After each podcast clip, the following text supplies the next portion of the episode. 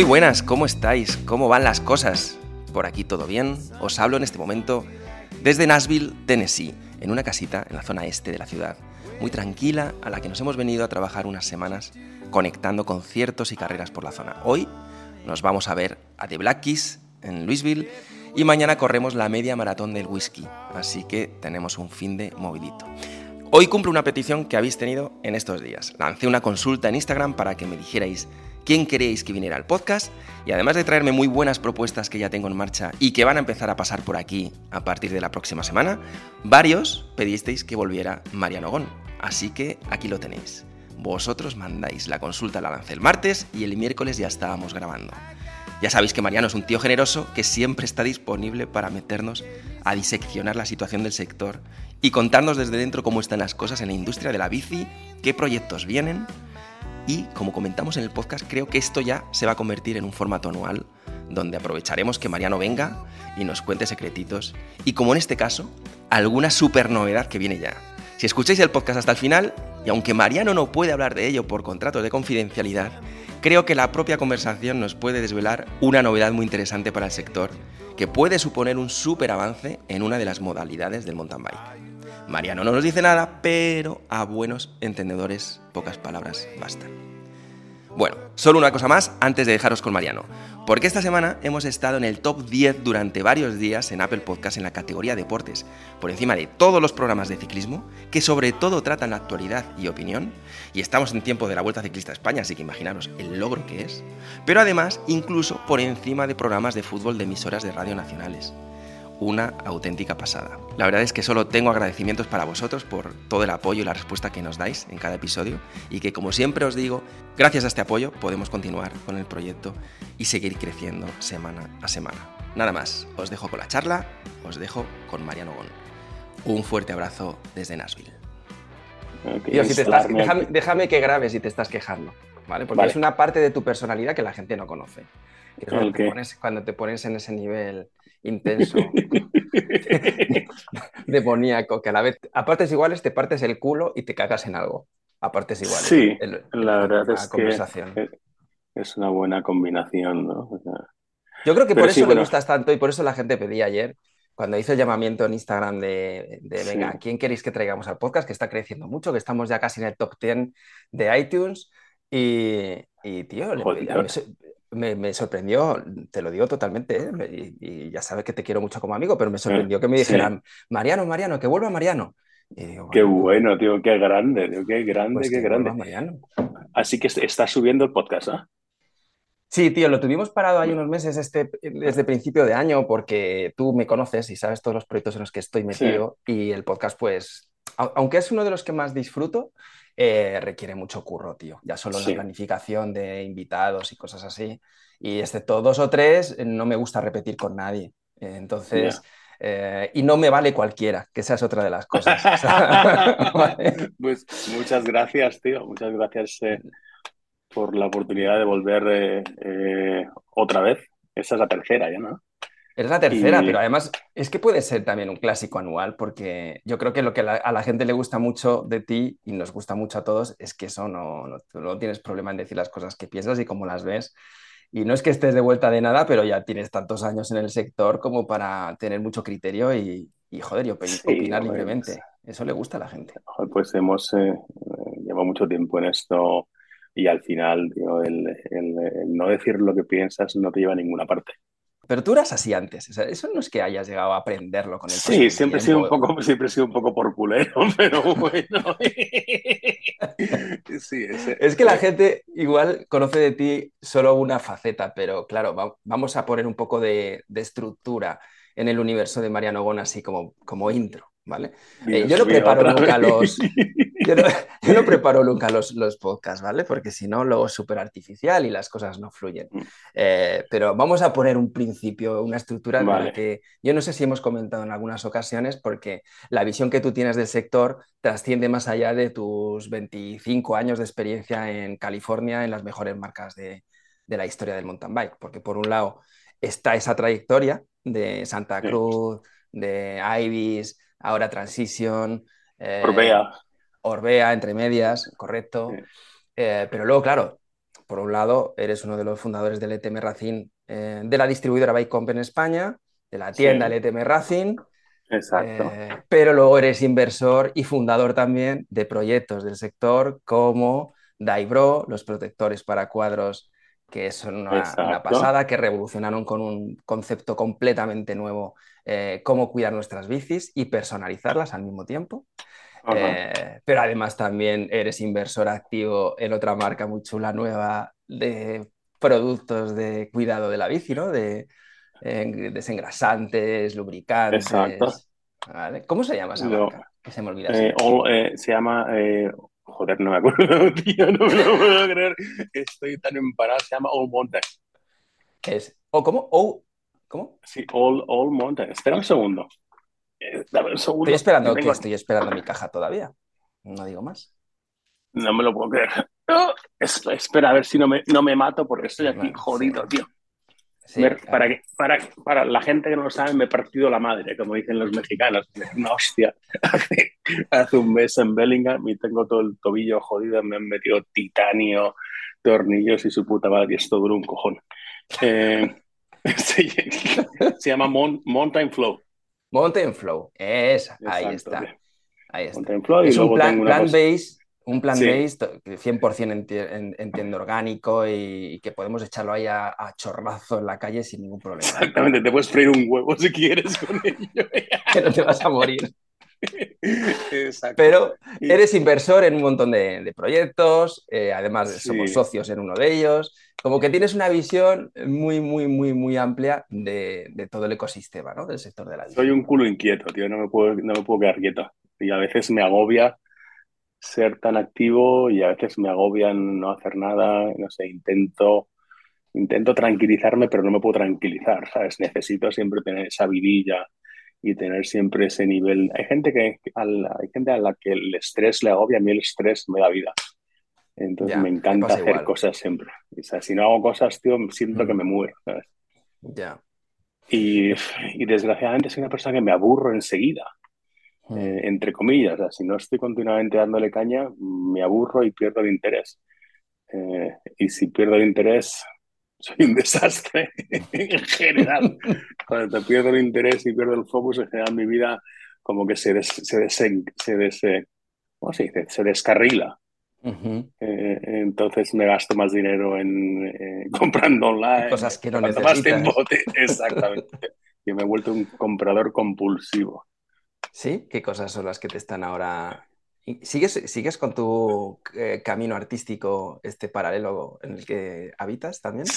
Sí, sí, sí, sigo. Joder, soy, soy un, un, obseso de, de un, eh, un eh, artista gringo que se llama Shepard Ferry, que también es conocido por Obey. Tengo, tengo como 400, entre 300 y 400 de sus, de sus pósters. Algunos eh, son baratos, otros son caros, pero tengo, tengo, un, tengo un buen dinero ahí.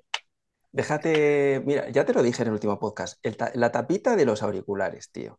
Ya estás haciendo el clic clic. Ok. Vale, vale, vale, vale. Al final, cuando hay tanta confianza, Bueno, pero, pero a ver, como digo, la, la cita anual yo creo que puede estar muy bien para hacer un repaso de, de cómo están las cosas y, de, y de- Sí. desde tu punto de vista y también lo que podemos aprender desde, desde este lado de lo que tú sabes, que sabes muchas cosas y te guardas pocas. Entonces, ver, eh, pues, empezamos por tú- tu tú- paso a transición, por tu pasito este, que ¿cuántos meses Sí. llevas? Pues la verdad es que no llevo demasiado tiempo, llevo mm, desde mayo, desde mayo de este año, o sea, llevo eh, mayo, junio, julio, agosto, apenas cuatro meses. ¿Y qué te, qué, qué- te motivó el cambio de, de Ibis? Porque La verdad es que eh, en Ibis, eh, eh, cuando llegué yo a Ibis hace cinco o seis años, eh, la marca tenía mucho potencial, eh, pero la gente no sabía exactamente cómo organizar y darle forma a ese crecimiento. Y yo creo que en, en- en dos años conseguí un poco poner la marca eh, donde quería y luego tuvimos la explosión del COVID. Entonces, eh, ¿quieres que hablemos de números o no hablamos de números? De Hombre, analizar me los- encanta, los- claro que sí. pues no sé, yo cuando empecé, la parrilla. cuando, em- cuando empecé con Ibis estábamos en 16 millones de ventas anuales y cuando me fui de Ibis estábamos en 40 y pico. Eh, entonces, eh, con Ibis conseguimos eh, un poco darle vidilla a una marca que se estaba quedando un poco obsoleta a nivel producto, a nivel gráfico y sobre todo a nivel marca, ¿no? Se estaba quedando como una marca eh, tipo amantes de los Grateful Dead. Y tú que, eres amante de la música, sabes a lo que me refiero. Entonces tenían esa cosita. Y, en fin, pues que costó trabajo, pero conseguimos poner la marca en, en, buenos distribuidores, en las manos de buenos dealers. Eh, empezamos a apostar con equipos y, pusimos la marca a un nivel. Eh, pero ya llegamos a un momento en el que, en el que me empecé a aburrir me empecé a aburrir porque eh, todo lo que yo podía hacer ya estaba hecho y las cosas que quería hacer no me las dejaban hacer. Entonces, cuando Mariano se aburre, Mariano es peligroso. Entonces, cuando... Durante ¿Qué cosas son las, que, las que hiciste así más eh, significativas que también pueden ser extrapolables o, o, fundamentales en cualquier marca de bicis? ¿no? Porque hablas de eh, poner la marca en, buenos, en las manos de buenos distribuidores, eh, de buenos dealers. ¿Qué tan, qué tan importante es esto para una marca? Bueno, es, es, fundamental trabajar con gente que confía en ti. Es fundamental eh, trabajar con dealers y distribuidores que invierten su dinero en un producto en el que ellos creen, en el que tienen, con el que tienen que ganar dinero, pero también invierten en marcas que les dan una tranquilidad a nivel emocional. Tú no quieres comprar eh, marcas, tú no quieres trabajar con gente que te cae mal, tú no quieres trabajar con marcas que son bipolares, tú no quieres trabajar con marcas que un día te quieren porque quieren que pidas y al día siguiente te dan por culo porque se casan con otro, tú no quieres trabajar con marcas que te amenazan, tú no quieres trabajar con marcas multinacionales, entre comillas. O sea, tú quieres trabajar con marcas que, pues, que tengan una cara, eh, y que puedas llamar a una persona y no te, no, te pierdas en un, en un menú, en un árbol menú de si quieres hablar con tu puta madre, pulsa el uno. Si quieres que te den una patada en los cojones, pulsa tres. Si quieres hacer un booking order, pulsa el cuatro. Si no, vete al puto B2B y déjanos en paz. O sea, te quieres hablar con alguien. Claro. Eh, entonces, esas cosas. Y que te conozca y que te entienda y que te pueda ayudar. Exactamente, esas cosas importan. Entonces, es súper importante eh, buscar una red de distribuidores y de dealers que se sientan parte, eh, se sientan involucrados en el proyecto y, que apuesten. Entonces, esa gente al final eh, prefiere trabajar contigo, aunque tu producto cueste un poco más vender porque es más exclusivo y no es un producto de masas, pero prefieren eso a andar siempre con la lengua fuera y siempre con las presiones de los grandes. Falla mucho eso en las marcas del sector. Hablo de marcas de bicis. Falla mucho esto de. Se cuentan muchas milongas, se venden muchas motos a los distribuidores. Sí, sí. en general, eh, este sector es un sector muy deshonesto.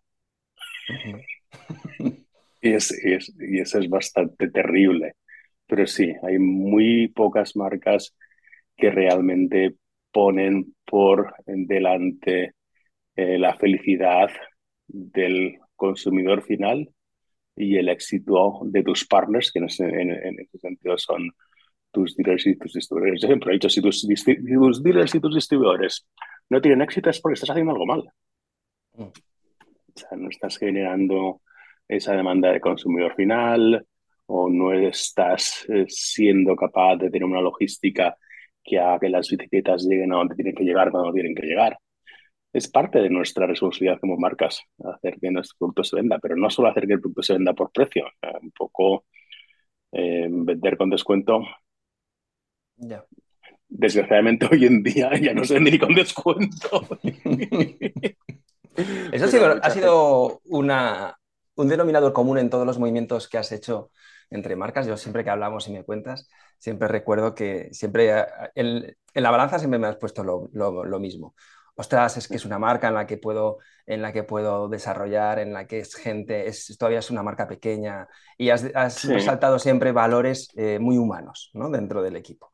Como no, no me has venido nunca con un cuento de, tío, me voy a ir a una super mega marca eh, barra de propietaria de algún super fondo de inversión, tal, porque es donde más pasta voy a pillar y porque el proyecto eh, más me va a hacer... Es, que he estado allí, tío, eso no mola nada, ¿sabes? es que he estado en esos sitios y ese, ese, tipo de cosas son muy complicadas. O sea, al fin y al cabo, tú quieres un poco estar en control de tu propio destino y ser capaz de hacer las cosas que tú crees que tienes que hacer y al fin y al cabo todos un poco queremos dejar un legado. Eh, y hay cosas que te gustan hacer y cosas que no te gustan hacer. Eh, ¿Y para qué meterte en sitios en los que sabes que vas a ser infeliz? O sea, si a ti te gusta putear, si a ti no te gusta putear a la gente y joder a la gente y meter presión a la gente continuamente, no te vayas a trabajar a Santa Cruz Especiales porque vas a ser un puto infeliz. Si a ti, a ti lo que te gusta es trabajar con una marca cool, con un producto cool, que tiene valores realmente interesantes y en los que realmente apoyas a tus socios, vete con marcas pequeñas. ¿Y ¿Tú no crees que, eso también... ¿Qué, años tiene Transition? Transition es una empresa que ya bastante tiempo, lleva desde el 2022, 2022, perdona, 2000, 2000, 2002 o 2003, no es una marca Sí, no está joven. O sea, lleva, lleva tiempo.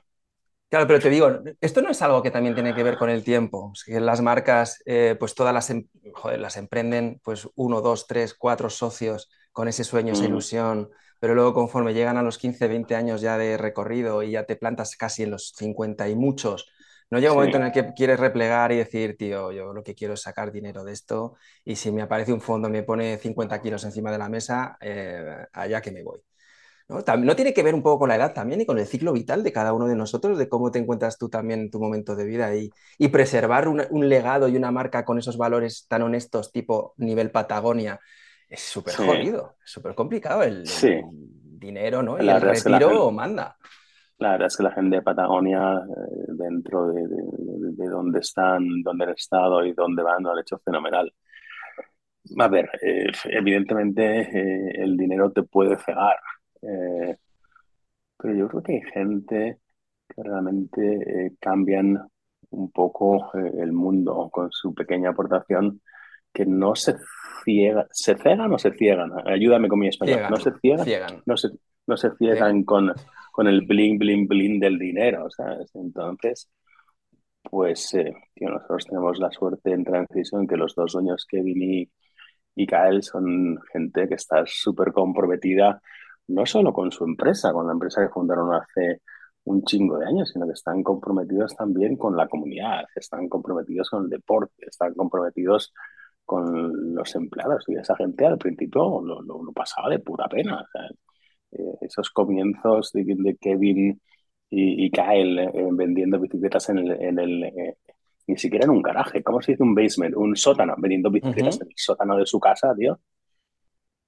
He leído esa, historia, pero eh, ¿y cómo es eso? ¿Cómo es vender bicicletas dentro de tu sótano? ¿Las has... pues imagina, imagínatelo, de repente te empalmas con un diseño, das un diseño, te vas a Taiwán, encargas 10 cuadros y te los traes y empiezas a poner anuncios y y, los vendes a la gente que te conocen porque ya es montan bici, entonces van a tu casa y tocan el timbre y les abres desde el...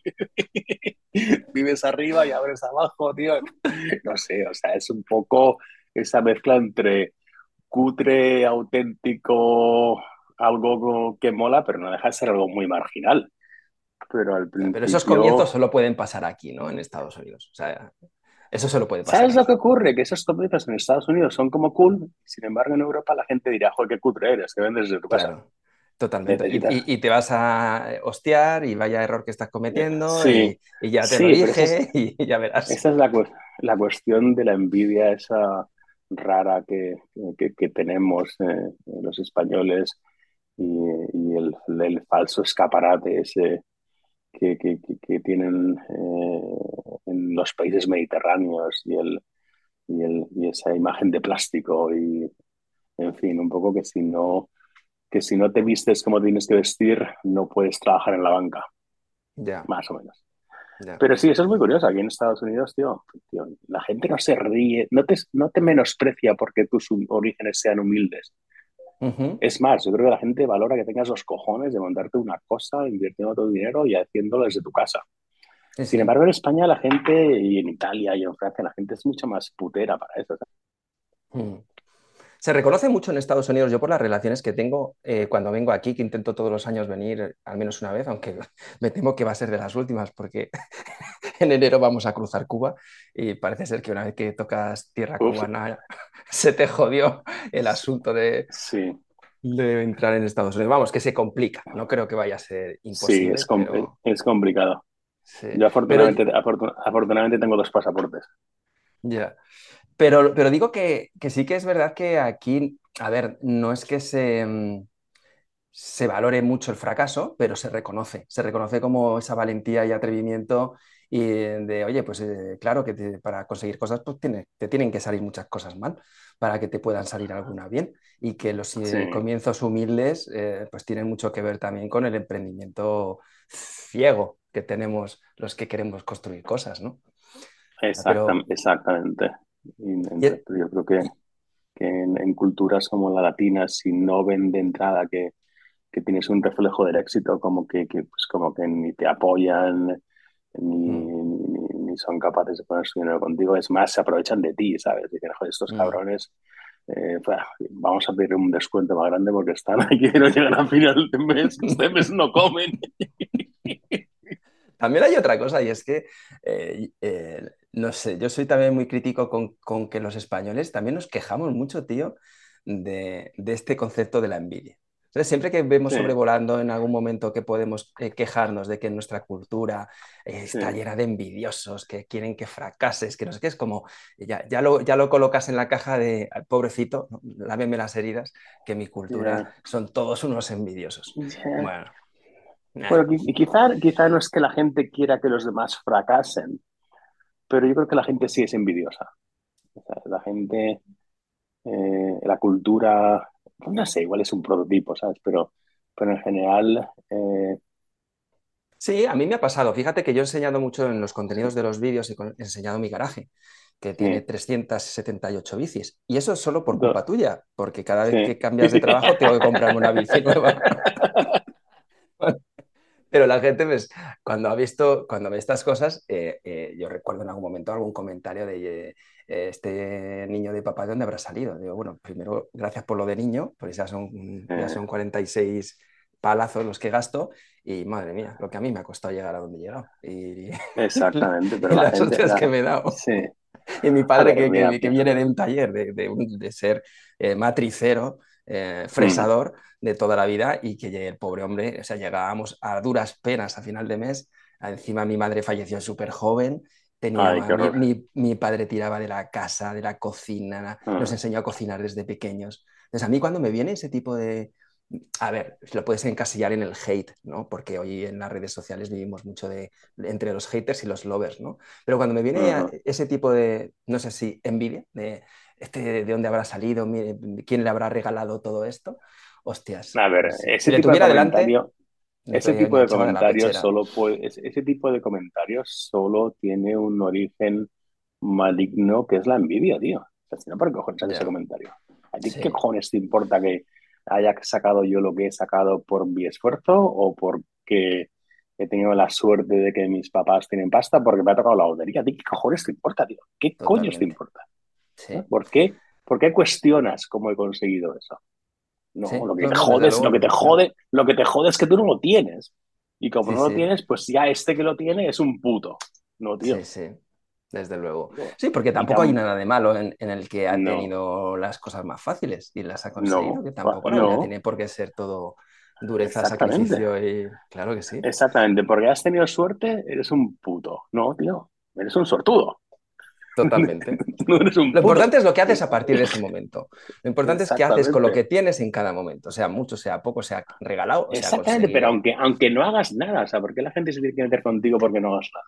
Porque, eh, porque eso, eso lo comentábamos el otro día con Javi Sancho en el podcast que, hablábamos precisamente de esto, hablábamos de la necesidad que tiene hoy la gente de que cuando está viendo algo de lo que no está conforme, oye, no, que espérate, que se le va a levantar un momento, se va a sentar en su sitio y te va, se va a quejar de que eso que estás creando es una puta mierda, que no le gusta o que lo que sea. Y después, es alucinante la facilidad que tiene hoy la gente de movilizarse para expresar una opinión negativa cuando eh, la mayoría de los que estamos en, el otro lado o creando cosas, ni se nos ocurriría a alguien que está intentando decirle, eres un mierda, esto que estás haciendo es una cagada. No lo harías nunca. Si no te gusta, dejarías de verlo. Si no te levantarías a, vomitar mierda, ¿no? Pero hoy sí, hoy, hay, mucho, hay mucho de esto. Y fíjate, con, un vídeo que he publicado esta semana pasada, que ya va por casi los 500.000 views, que yo creo que eso para mí es una locura. Es una eh, barbaridad. Es una barbaridad. Y ha sido con Congratulations, tío. Estoy súper envidioso, cabrón. Tío, dame tu dirección que te voy a mandar un, pedazo de Jordan en una caja. Qué envidia que tengo, coño. Es que te lo digo, te lo digo, tío, porque yo, yo no había vivido nunca el hate. ¿vale? Yo no lo había vivido, mm. entonces yo hablaba de ello pues desde mi, forma de, opinar sobre las cosas. Y, y, me pongo en el lugar de los que lo viven y lo entendía y más o menos conversábamos sobre eso. Pero claro, al grabar algunos de estos podcasts que ahora ya estoy grabando en vídeo, en este caso con Javi, sacar un cortecito, publicarlo, pum, ya va para el medio millón casi de, mm. views. Pues, ostras, a ese nivel de pegada ya te viene ese tipo de gente que, oye, que necesita decir aquí estoy yo, ¿no? Y cagarse en la boca de alguien. y, hostias, es curioso. Eh, bueno, curioso, no tiene tampoco mucho más análisis. Es lo que es. Eh, a, mí, eh, yo cuando estoy hablando, me, me, cuesta trabajo cuando hablo con españoles o cuando hablo con medios eh, nuestros, eh, no hablar de dinero, porque en Estados Unidos hablamos de dinero como lo más natural del mundo, ¿sabes? Eh, sin embargo, en, en, España es como que hablar de dinero está como muy mal, ¿sabes? Hay, que tener mucho cuidado, tío. O sea, no puedes decir ni lo que ganas, ni lo que no ganas, ni nada de eso, porque enseguida te ponen la puta cruz de, de lo que sea. Sí, sí. O de que eres un pringao o que eres un puto que has tenido mucha suerte, ¿sabes? Porque al final todo, se, todo, todo está tan eh, enfermamente unido a la suerte. Eh, sí, pero al final con eso del dinero tienes que tener cuidado con lo que dices y lo que dices, porque hay culturas en las que el dinero es como tabú y hay culturas en las mm. que el dinero es como lo más normal del mundo, ¿sabes? Totalmente. Totalmente. Bueno, tu pie, ¿qué tal está el tobillo? ¿Cómo, cómo va? Joder, tío, pues en, mi puta vida me he jodido tanto por salvar una caída, tío. Estábamos en un, en un, eh, en un, company trip en, eh, en Washington, cerca de Bellingham, unas montañas preciosas, se llaman el Cascadian.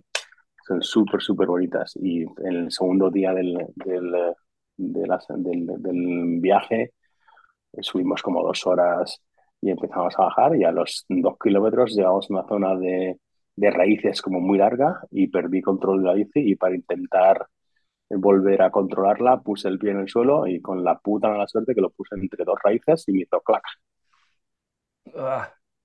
Y, eso te pasó durante el viaje allí en, en fábrica, ¿no?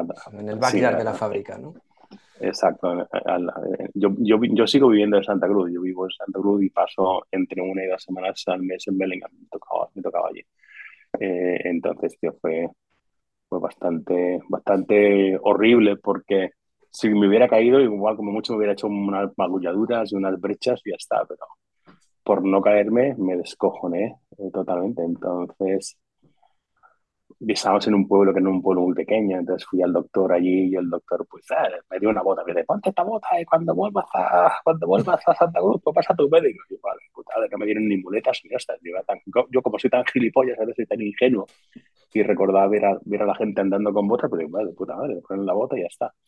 Entonces, con la bota estuve un día allí, al día siguiente me volví a, me volví a casa, me volví a Santa Cruz y cuando fui al médico aquí me dijeron, tío, esto tienes ahí, tienes un pifostio que tengas, te tenemos que operar. Y yo, tío, me da un pánico esto que te mueres.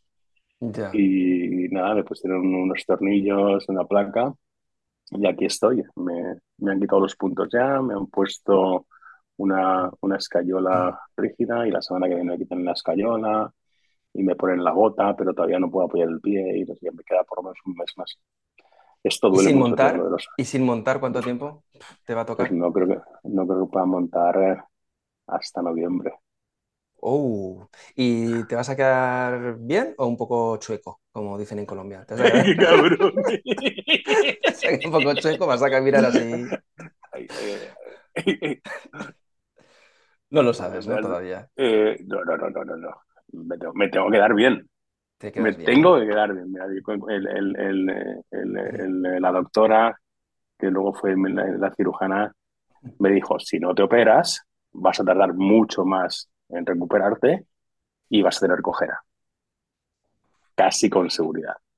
Si te operas, vas a sufrir un poco más, pero, pero, pero si tú haces la, sigues todas las instrucciones y haces el physical therapy, la rehabilitación en, en, plan bien, no, tienes por qué quedarte mal. Y eso fue un poco lo que, lo que me, me animó a, a, operarme. Y me dijo, tú que eres una persona activa, si no te operas, probablemente no, vas a poder volver a montar en bici al nivel que estabas montando antes ni de coña. Claro. ¿Qué bici? ¿Cuál es la bici que llevas ahora entonces? Pues me, me, me, partí, me, me, jodí con, con una repeater.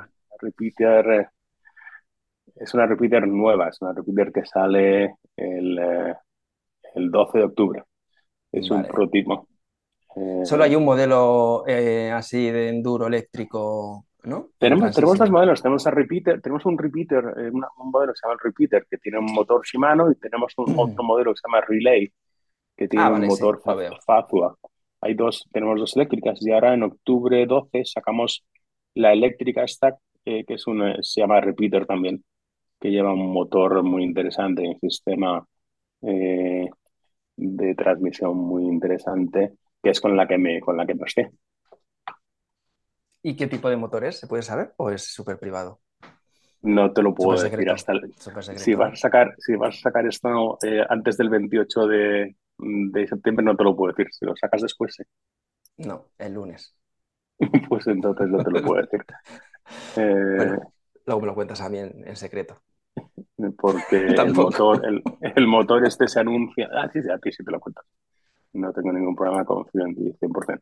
Eh, y, y, si no fuera porque tenemos firmado un, un non-disclosure agreement eh, con esta gente, te, te lo diría. Eh, ¿Cómo está el sector de las, de las e-bikes en este momento? ¿Cómo están las ventas? Porque yo en los últimos informes que veo han bajado bastante las ventas de e-bikes, ¿no? Con respecto, ¿eh? Con respecto al resto. Antes, antes había muy poca competencia, ahora hay mucha competencia. Eh, entonces, al haber mucha más competencia, eh, pues, pues el pastel se divide entre, aunque el pastel sea más grande, el pastel se divide entre más. El mercado de las e-bikes pues, está claramente dominado por Specialized que llevan mucho, mucho tiempo eh, en, la brecha y liderando el mercado. O sea, realmente esta categoría la han creado ellos. Hostia, ¿y eso en números qué es? Eh, ¿Que, que dominen la categoría? ¿Qué quiere decir? Yo, yo probablemente me atrevería a decir que el 35% de las bicicletas eléctricas de montaña que se venden en el mundo son especiales. Que es, una barbaridad. Ya te digo.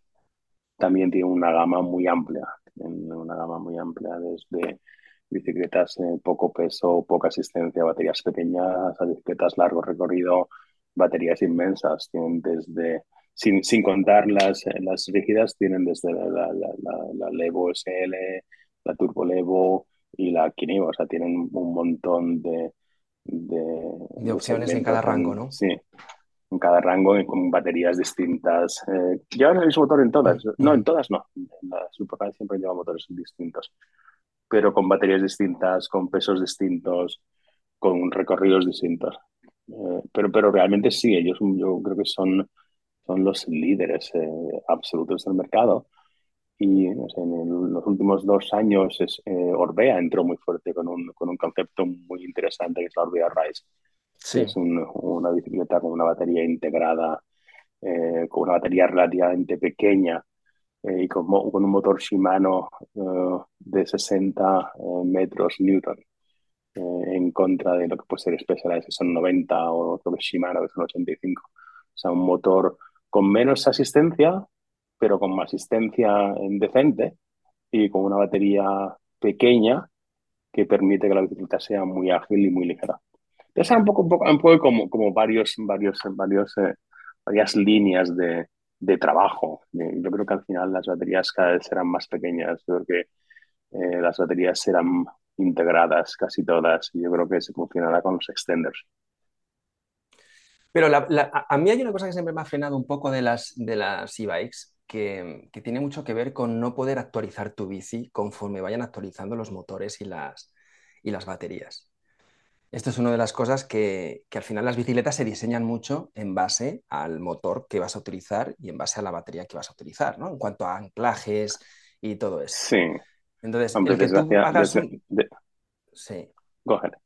Digo, el que tú hagas una inversión de 10, 12, 13 mil euros, es una mm. locura, en una bicicleta eléctrica, y que en dos años eh, no tengas la posibilidad de poder mejorarle el motor, si es que ha salido un motor mucho más eficiente o cosas así, ya simplemente por cómo eh, rediseñan los motores en términos de, anclaje, de equilibrios, de pesos y cosas así. Ostras, eso es algo que a mí me parece como muy poco eficiente, ¿no? Para, para poder renovar y, darle argumentos de venta a un indeciso como yo, ¿no? Del sector.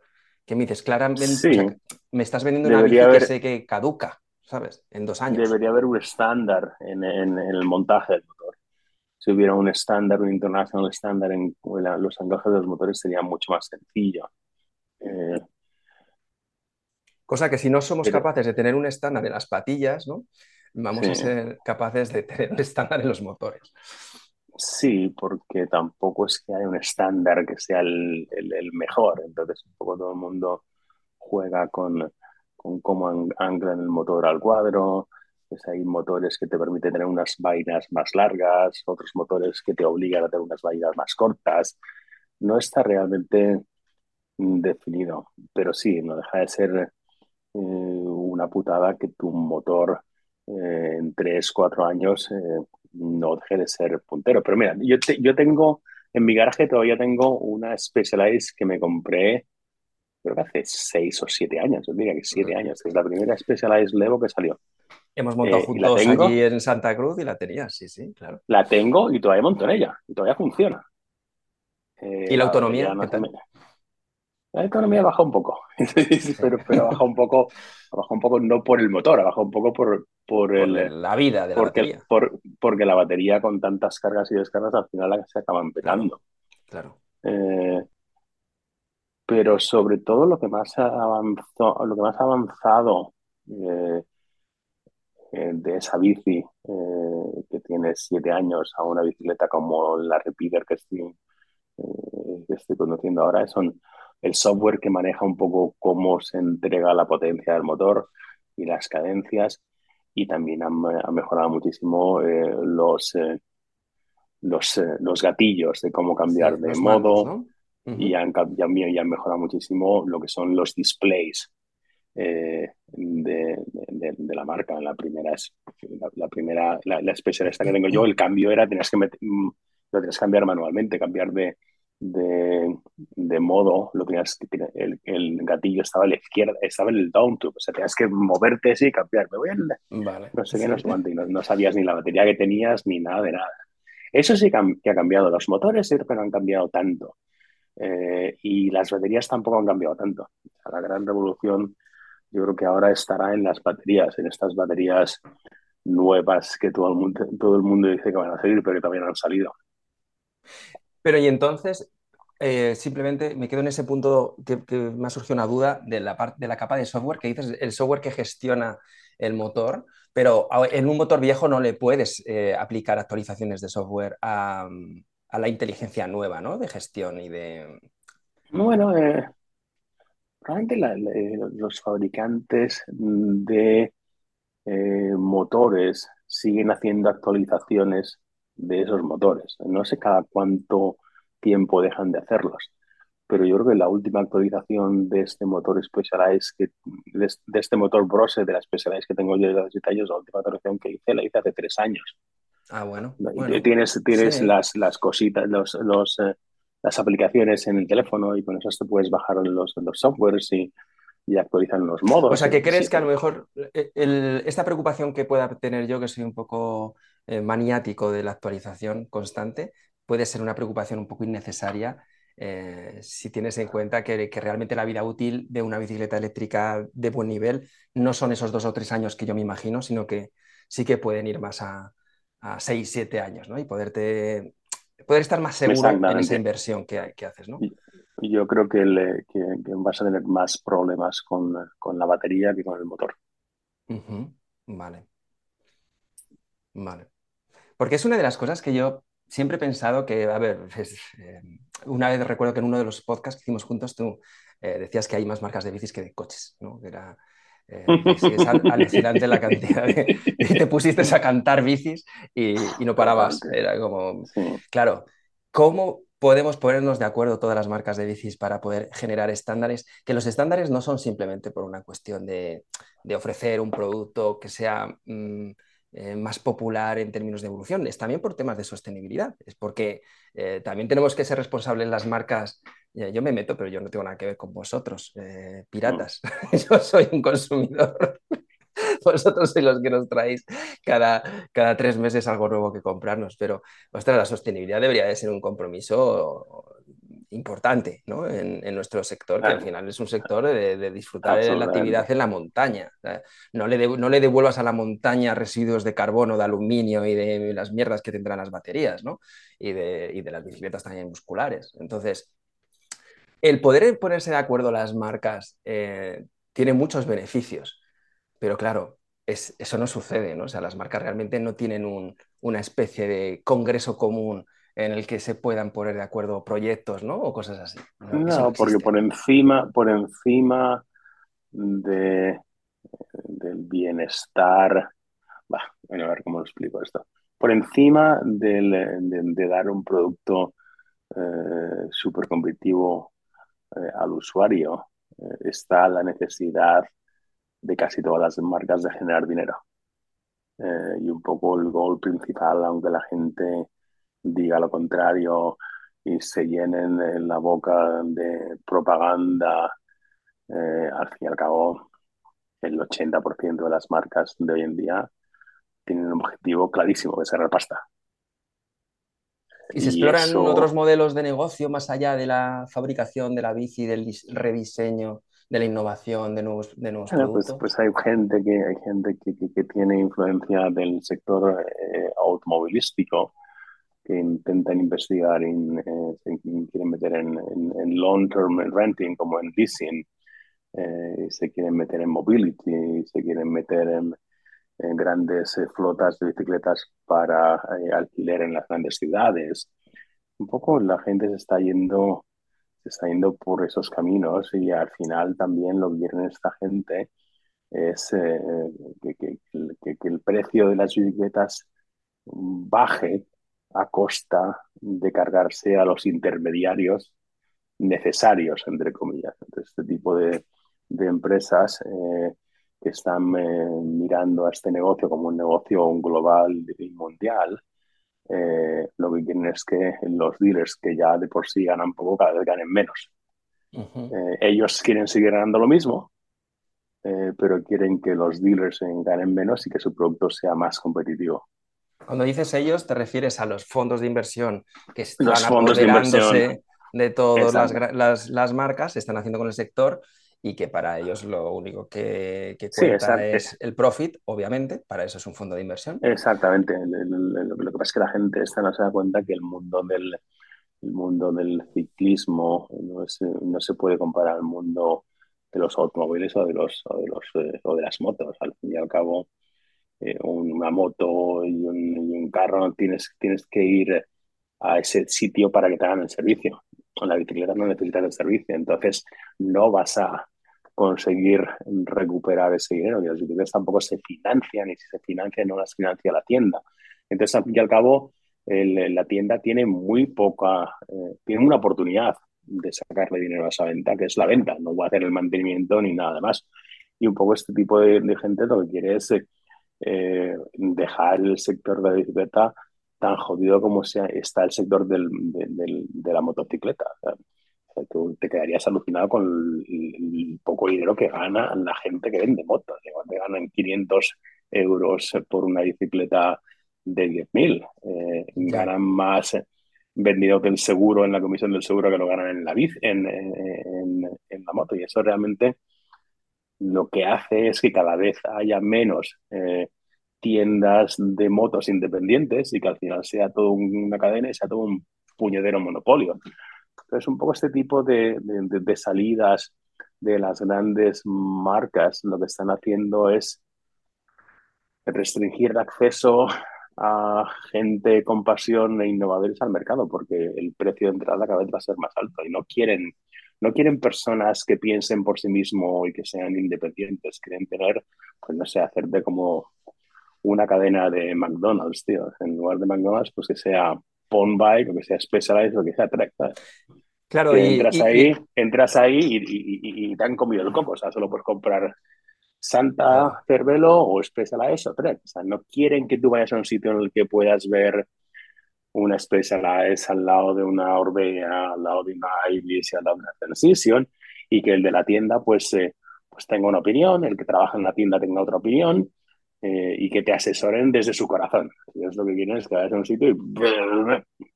Claro. Y ya está. Pero es que... Porque, porque al final las marcas, porque al final las marcas son muy arrogantes y son muy putas. Un poco las marcas piensan que la única razón por la que un cliente se compra una determinada marca es por la marca, no por el servicio que ofrece el dealer, no por la amistad del dealer, no por eh, el consejo de la gente que trabaja en las tiendas.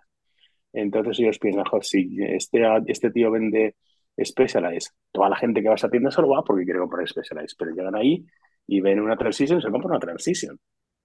¿Me entiendes? Es un poco esa arrogancia de que las marcas piensan que el consumidor final es 100% suyo. Ya. Y, leal, y lo seguirá siendo. Ese movimiento, ese movimiento de... Eh, porque es que nuestro sector ha pasado, ha habido un momento mm, muy bestia en el que de repente los, fondos han empezado a aparecer. Y nadie hablaba antes de esto. Y luego, y de unos años para acá, que coincide con el momento en el que han entrado las bicicletas eléctricas a reventarlo todo. Las bicicletas eléctricas de repente eh, hacen que nuestro sector, que tenía a lo mejor una posible cuota de mercado del 10% sobre la eh, población mundial, de repente, ¡pum!, 80%. Casi toda la población mundial es susceptible de poder comprar una bicicleta eléctrica. Eso no pasaba antes. Antes nuestro modelo de el business plan a lo mejor era, eh, ¿y a cuántas personas les podríamos vender una bici en el planeta? Al 10% más o menos. Ah, entre esta, si tienes en cuenta los rangos de edad, tienes en cuenta el tipo de actividad física del individuo, pues te sale un 10% de la población mundial.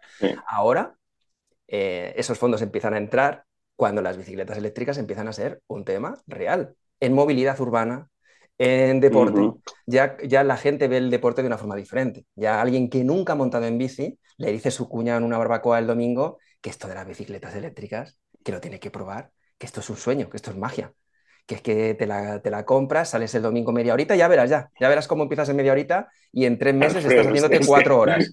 Es que una bicicleta eléctrica es la polla. O sea, yo el día, claro que, sí. que me compré mi primera espesa hace siete años dije, pero what the fuck, esto es la hostia, ¿sabes?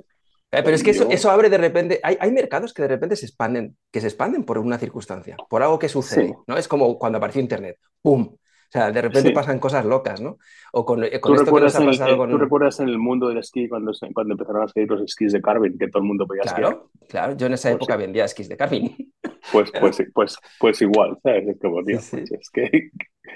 Claro, pero esto, esto, esto, ha hecho de repente, ha capacitado a todo, a todo Dios a poder ser un susceptible cliente de bicicleta eléctrica. Ahí han aparecido los fondos y han dicho, aquí hay forma de convertir eh, mil millones en 20 mil millones, así eh, hablando, hablando rápido. Exacto.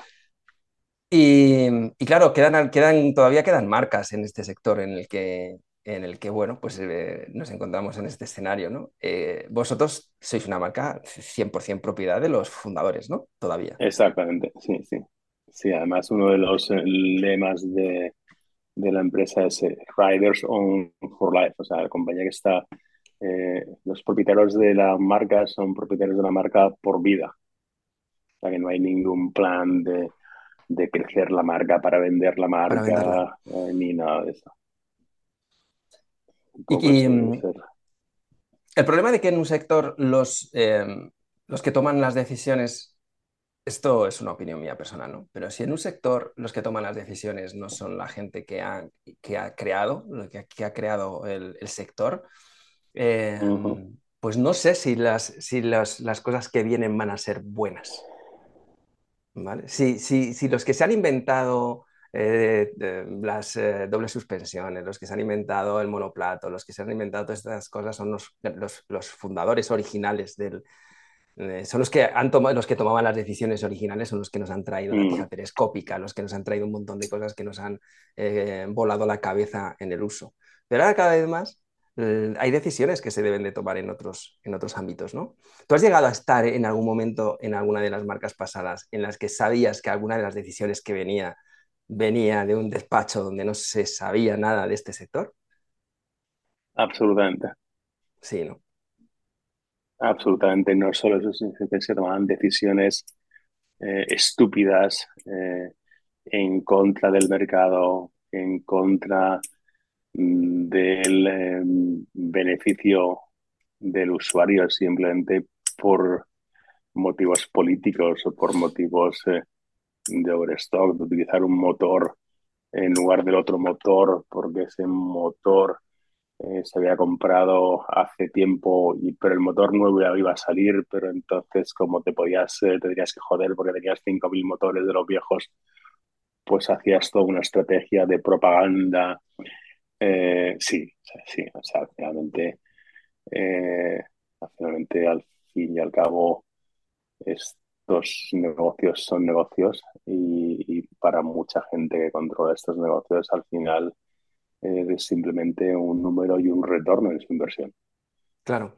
Vas que en el otro lado, como somos tan pasionales. Y lo, que, ocurre, es que, y, lo que ocurre es que mucha de esta gente no tiene ni puta idea, pero ni puta, ni puta idea Mm. Eh, absolutamente mm, de nada más que sumar o multiplicar. O sea, a esta gente le encanta multiplicar, los evitas. ¿Qué, es, ¿Qué le está pasando ahora al sector? Porque, eh, ostras, ¿Qué está pasando al sector? Mira, te lo explico, te lo explico, eh, lo explico en, cinco minutos. Primero, durante el COVID, el sector creció exponencialmente, pero de una manera bárbara. Nunca el sector del ciclismo ha crecido tanto en tan poco tiempo. si le ponemos cifras en España, por ejemplo, que tengo aquí el informe. Pues unos años de duplicar, duplicar, ¿sabes? Eso es. Más o menos 50% eh, de, más anual. Exacto, dos años de duplicar, duplicar. ¿Qué ocurrió eh, cuando eh, se duplicaba, duplicaba. Pues, eh, pues los, los, grandes gurús de esto dijeron, es que eh, estamos duplicando nuestras ventas porque somos la polla. Estamos duplicando nuestras ventas porque nuestra marca es la polla, porque somos más innovadores y porque nuestro equipo de ventas es el mejor del mundo. Y nuestras ideas y nuestra estrategia es... Hmm. medalla, yo me coloco la medalla. Cuando lo único que hicieron fue aprovecharse de una situación de pandemia, en la que tú, en, el 90% del mundo civilizado, eh, lo único que podías hacer era montar en bicicleta o salir a, pasear o a hacer fútbol. Lo único que pues, no puedes decirte de copas, ni, ni, salir a cenar, ni, ni, jugar al fútbol, ni irte al gym, ni irte a la piscina, ni nada de nada. Entonces, solo se podía hacer eso. Entonces, la, gente dijo, somos unos héroes, una polla. No, tú te has aprovechado de esa situación. Entonces, se les subió eh, el ego al mismo tiempo que se volvieron muy avariciosos. Se volvieron muy avariciosos y empezaba a subir a la gente que decía, no, esa es la nueva norma. Sea, la nueva norma es que vamos a crecer el 50% hasta que se me queden los pelos de los huevos blancos, tío. Entonces la gente empezó a flipar. Y eh, la gente que tenía capacidad de decisión, pues compró la idea del crecimiento loco. Entonces, ¿cómo cojones no lo vas a decir eh, a tu consejo de administración y a tus propietarios que, sí, vamos, no te preocupes, tío, si hemos crecido de 100 millones a 200 millones, luego a 400, vamos a hacer 800. De puta madre, firma aquí, entonces te preparas un, un forecast, unas previsiones de ventas y, empiezas a pedir. Con respecto a eso, sin escuchar a la gente que está en, el campo vendiendo las tiendas, que oye, tío, que se está parando, que las tiendas ya no tienen tanto curro, que las tiendas ya eh, el cliente no está ahí, el cliente ya está haciendo otras cosas. Eh, entonces, avaricia, esa avaricia crea eh, una saturación del canal, crea un overstock, cuando esas programaciones que han tardado tiempo en fabricarse porque los lead times en, Asia se multiplicaron por, por dos o por tres cosas que antes conseguías en tres meses, ahora no las conseguías en menos de un año. Pues cuando empiezan a entregar esos, esos pedidos, además pagando muchísimo más por los envíos de los contenedores, que nosotros llegamos a pagar, un contenedor normalmente se paga 3.000 euros y nosotros llegamos a pagar 20.000 por cada contenedor. Ahí todas las empresas navieras aprovecharon. En fin, cuando, cuando, cuando llega ese momento, pues los distribuidores y los dealers se dicen, oye, pide, que, te voy a cancelar, que no lo quiero, tío, que es que no me caben más bicicletas en mi almacén. Y el de la Dinamo es que es que no vendemos una puta mierda. Entonces, todo se colapsa. ¿Sabes qué pasa con esas bicicletas? Esos contenedores que iban de aquí para allá ahora van en otra dirección y todo el mundo sabe hacer con esas bicicletas. Entonces, lo único que se le ocurre a la gente es hacer liquidaciones.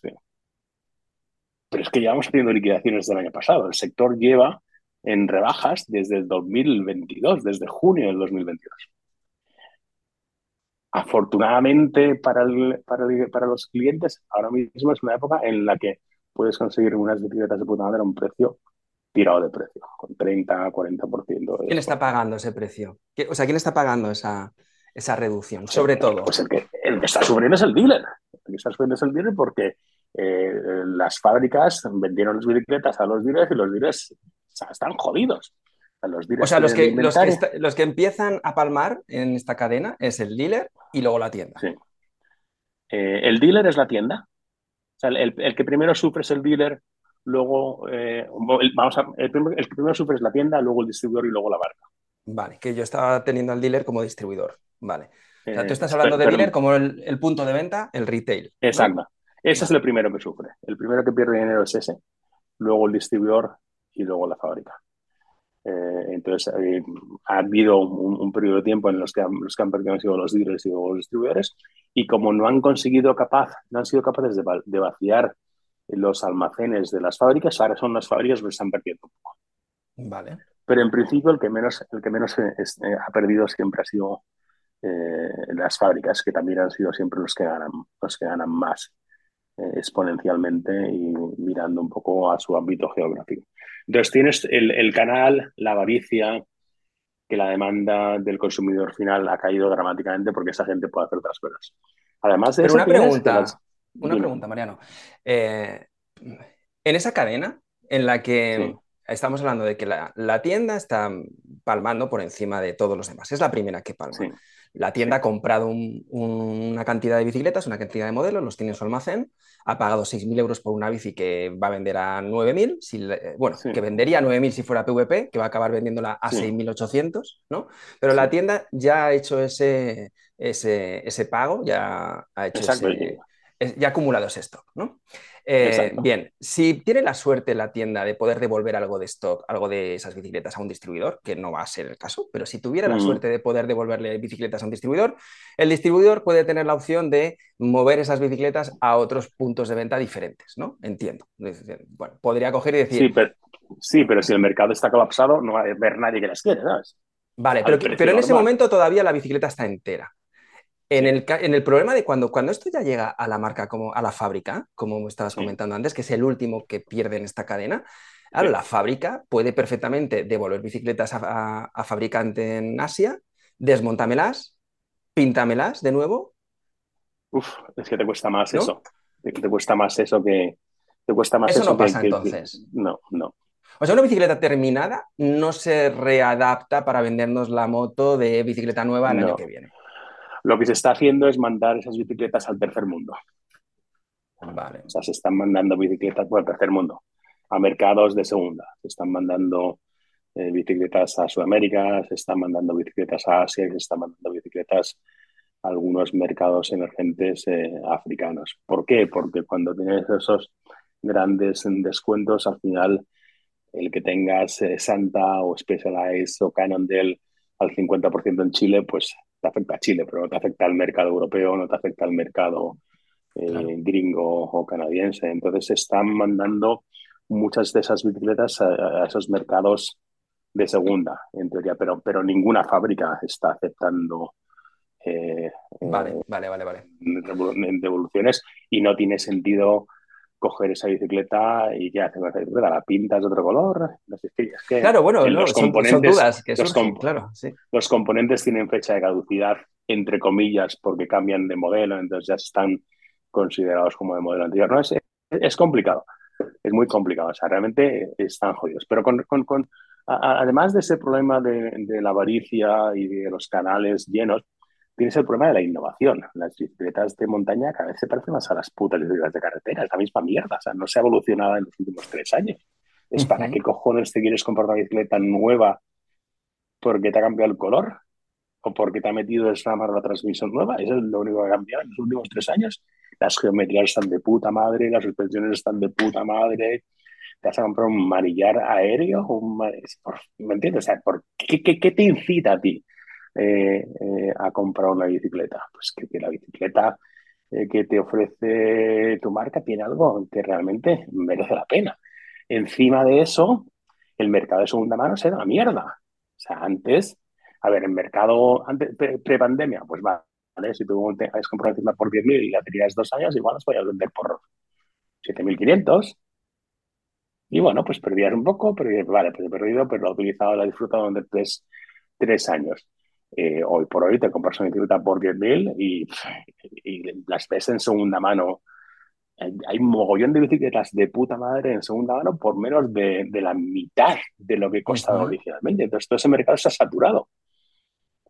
Entonces tú antes que decías, vale, tengo mi bicicleta de puta madre, la vendo, eh, pierdo 3.000, pongo otros 3.000 y tengo una nueva. Ahora no, tío, ahora tienes que poner 5.000.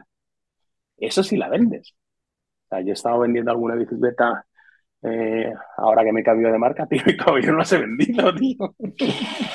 Sí, sí, está paradísimo. Yo, yo he intentado vender también alguna recientemente y, es verdad. Y eso que hay proyectos de, venta de segunda mano.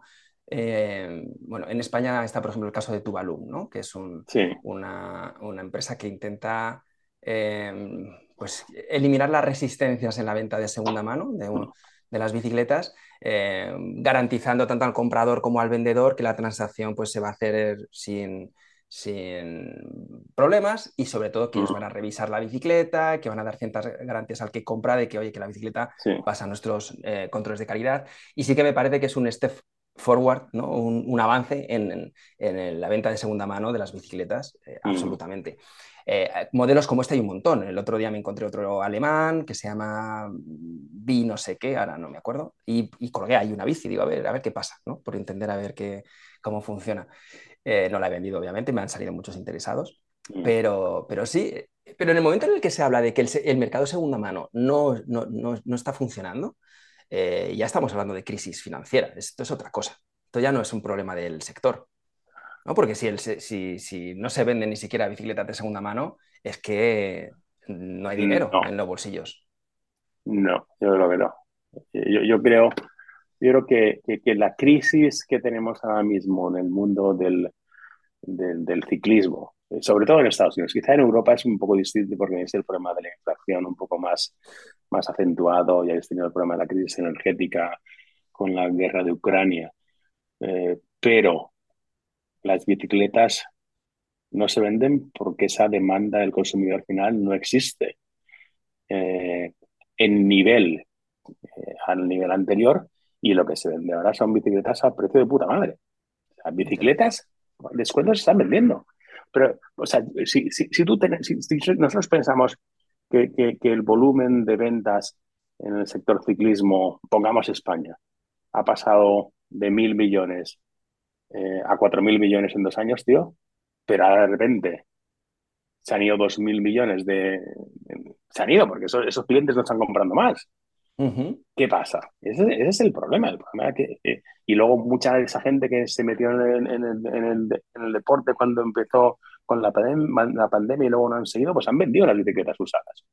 Yo creo que, yo creo que, que, que la crisis económica o, la inflación ha afectado o ha agudizado el problema, pero el problema no es un problema creado por una crisis financiera, es un problema creado por un exceso de inventario y una caída eh, dramática eh, en la demanda del consumidor, porque esos consumidores se han ido. Esos consumidores llegaron, eh, crearon la burbuja y después, cuando pudieron empezar a a hacer los deportes que hacían antes o hacer las asociaciones, se fueron. La gente pensaba, no, en cuanto tú haces una actividad durante 15 días, se convierte en un hábito y ya no lo dejaste por vida. Es una pura mentira. Pero entonces en Estados Unidos, en Estados Unidos tampoco están, se están renovando las bicicletas como lo hacíamos antes, ¿no? No, además, mira, tú hablabas antes de, de Tuvalu eh, en España. En Estados Unidos hay una cosa que se llama The Pro's Closet, que es como el armario del pro, que es donde se vendían, era un sitio donde se, vendían bicicletas de segunda mano a tope. Esta gente empezaron con dos empleados y el año pasado llegaron a tener 100 empleados. Eh, a principios de este año han despedido como el 30% de la plantilla. No venden una puta mierda. Ese mercado se ha ido a la mierda. Claro, pero se ha ido a la mierda entonces si no tiene que ver con una crisis financiera, porque claro, es verdad que Estados Unidos y Europa estamos en... Eh, con, sí que al final eh, replican las crisis de un lado al otro, pero es verdad que, aquí en Europa hemos tenido muchos más golpes seguidos con esto de Ucrania y demás que, que en Estados Unidos. Claro, eh, tiene toda la lógica del mundo lo que comentas de la, de la, venta de segunda mano. Si tú en una tienda por 6.000 euros te puedes llevar una bici que costaba 10, ¿para qué la vas a comprar por 4, por 5 y pico en segunda mano? O por 4.800 en segunda mano. Si tiene a lo mejor, está, está súper currada esa bici, ha pasado ya por 17 carreras, se te ha caído un auricular, ¿no? No te preocupes. Se me ha ido un pinche... A ver, ¿Dónde estás? ¿Dónde estás? Sufro más por, cómo te vas a mover, por encontrarlo con la pata chula. Sí, es que tengo, tengo. Ah, mira, ahí, está, pero no. No llegas. No, llego. Eh, lo voy a intentar. Si me, si me caigo, llama 911. Vale, además estamos, estamos solo a, dos horas de avión. O sea que si hace falta que vaya a buscarte. Mira. Pues ya vi las fotos. ¿Por qué tenías ese, ¿por qué tienes ese avión? ¿A ti te molan esas porque cosas? Soy un, porque, soy un puto loco. ya te digo, cuando me aburro y no tengo muchas que hacer, me compro tonterías. o sea, estás enseñando un... ¿Qué es eso? Un Eso es un Boeing, ¿no? Eso es un... No, es un Airbus. Es un Airbus, 320, 800 de una compañía que se llama Hawaiian Airlines. Es precioso. Pero el 320 es de dos plantas, ¿no? El 320 es de dos plantas de toda la vida, ¿no? No, 300, perdón. Ah, vale, vale. El, el 330. 330. Vale. Te ahí, tú que tienes buena vista. ¿Lo ves? Eh, sí, el 330-200. Sí, sí. Hawaiian, Hawaiian Airlines. Sí, este me, me transporta. Me transporta. ¿Has estado en Hawái? Sí. sí, sí. ¿Siguen, ¿Los incendios están ya controlados? Eh, sí, eso fue, fue, algo como muy, muy, muy particular. hubo como una ráfaga de incendios y tuvieron la mala suerte de tener la perfecta tormenta en la Jaina y eso fue un puto desastre. Sí, yo, yo estaba en la Jaina, era un sitio muy bonito. Muy bonito. Un poco el, problema de Hawái es que es como, como los hay de Estados Unidos. Entonces, mola, pero te encuentras todas las cosas malas de Estados Unidos, utilizas moneda.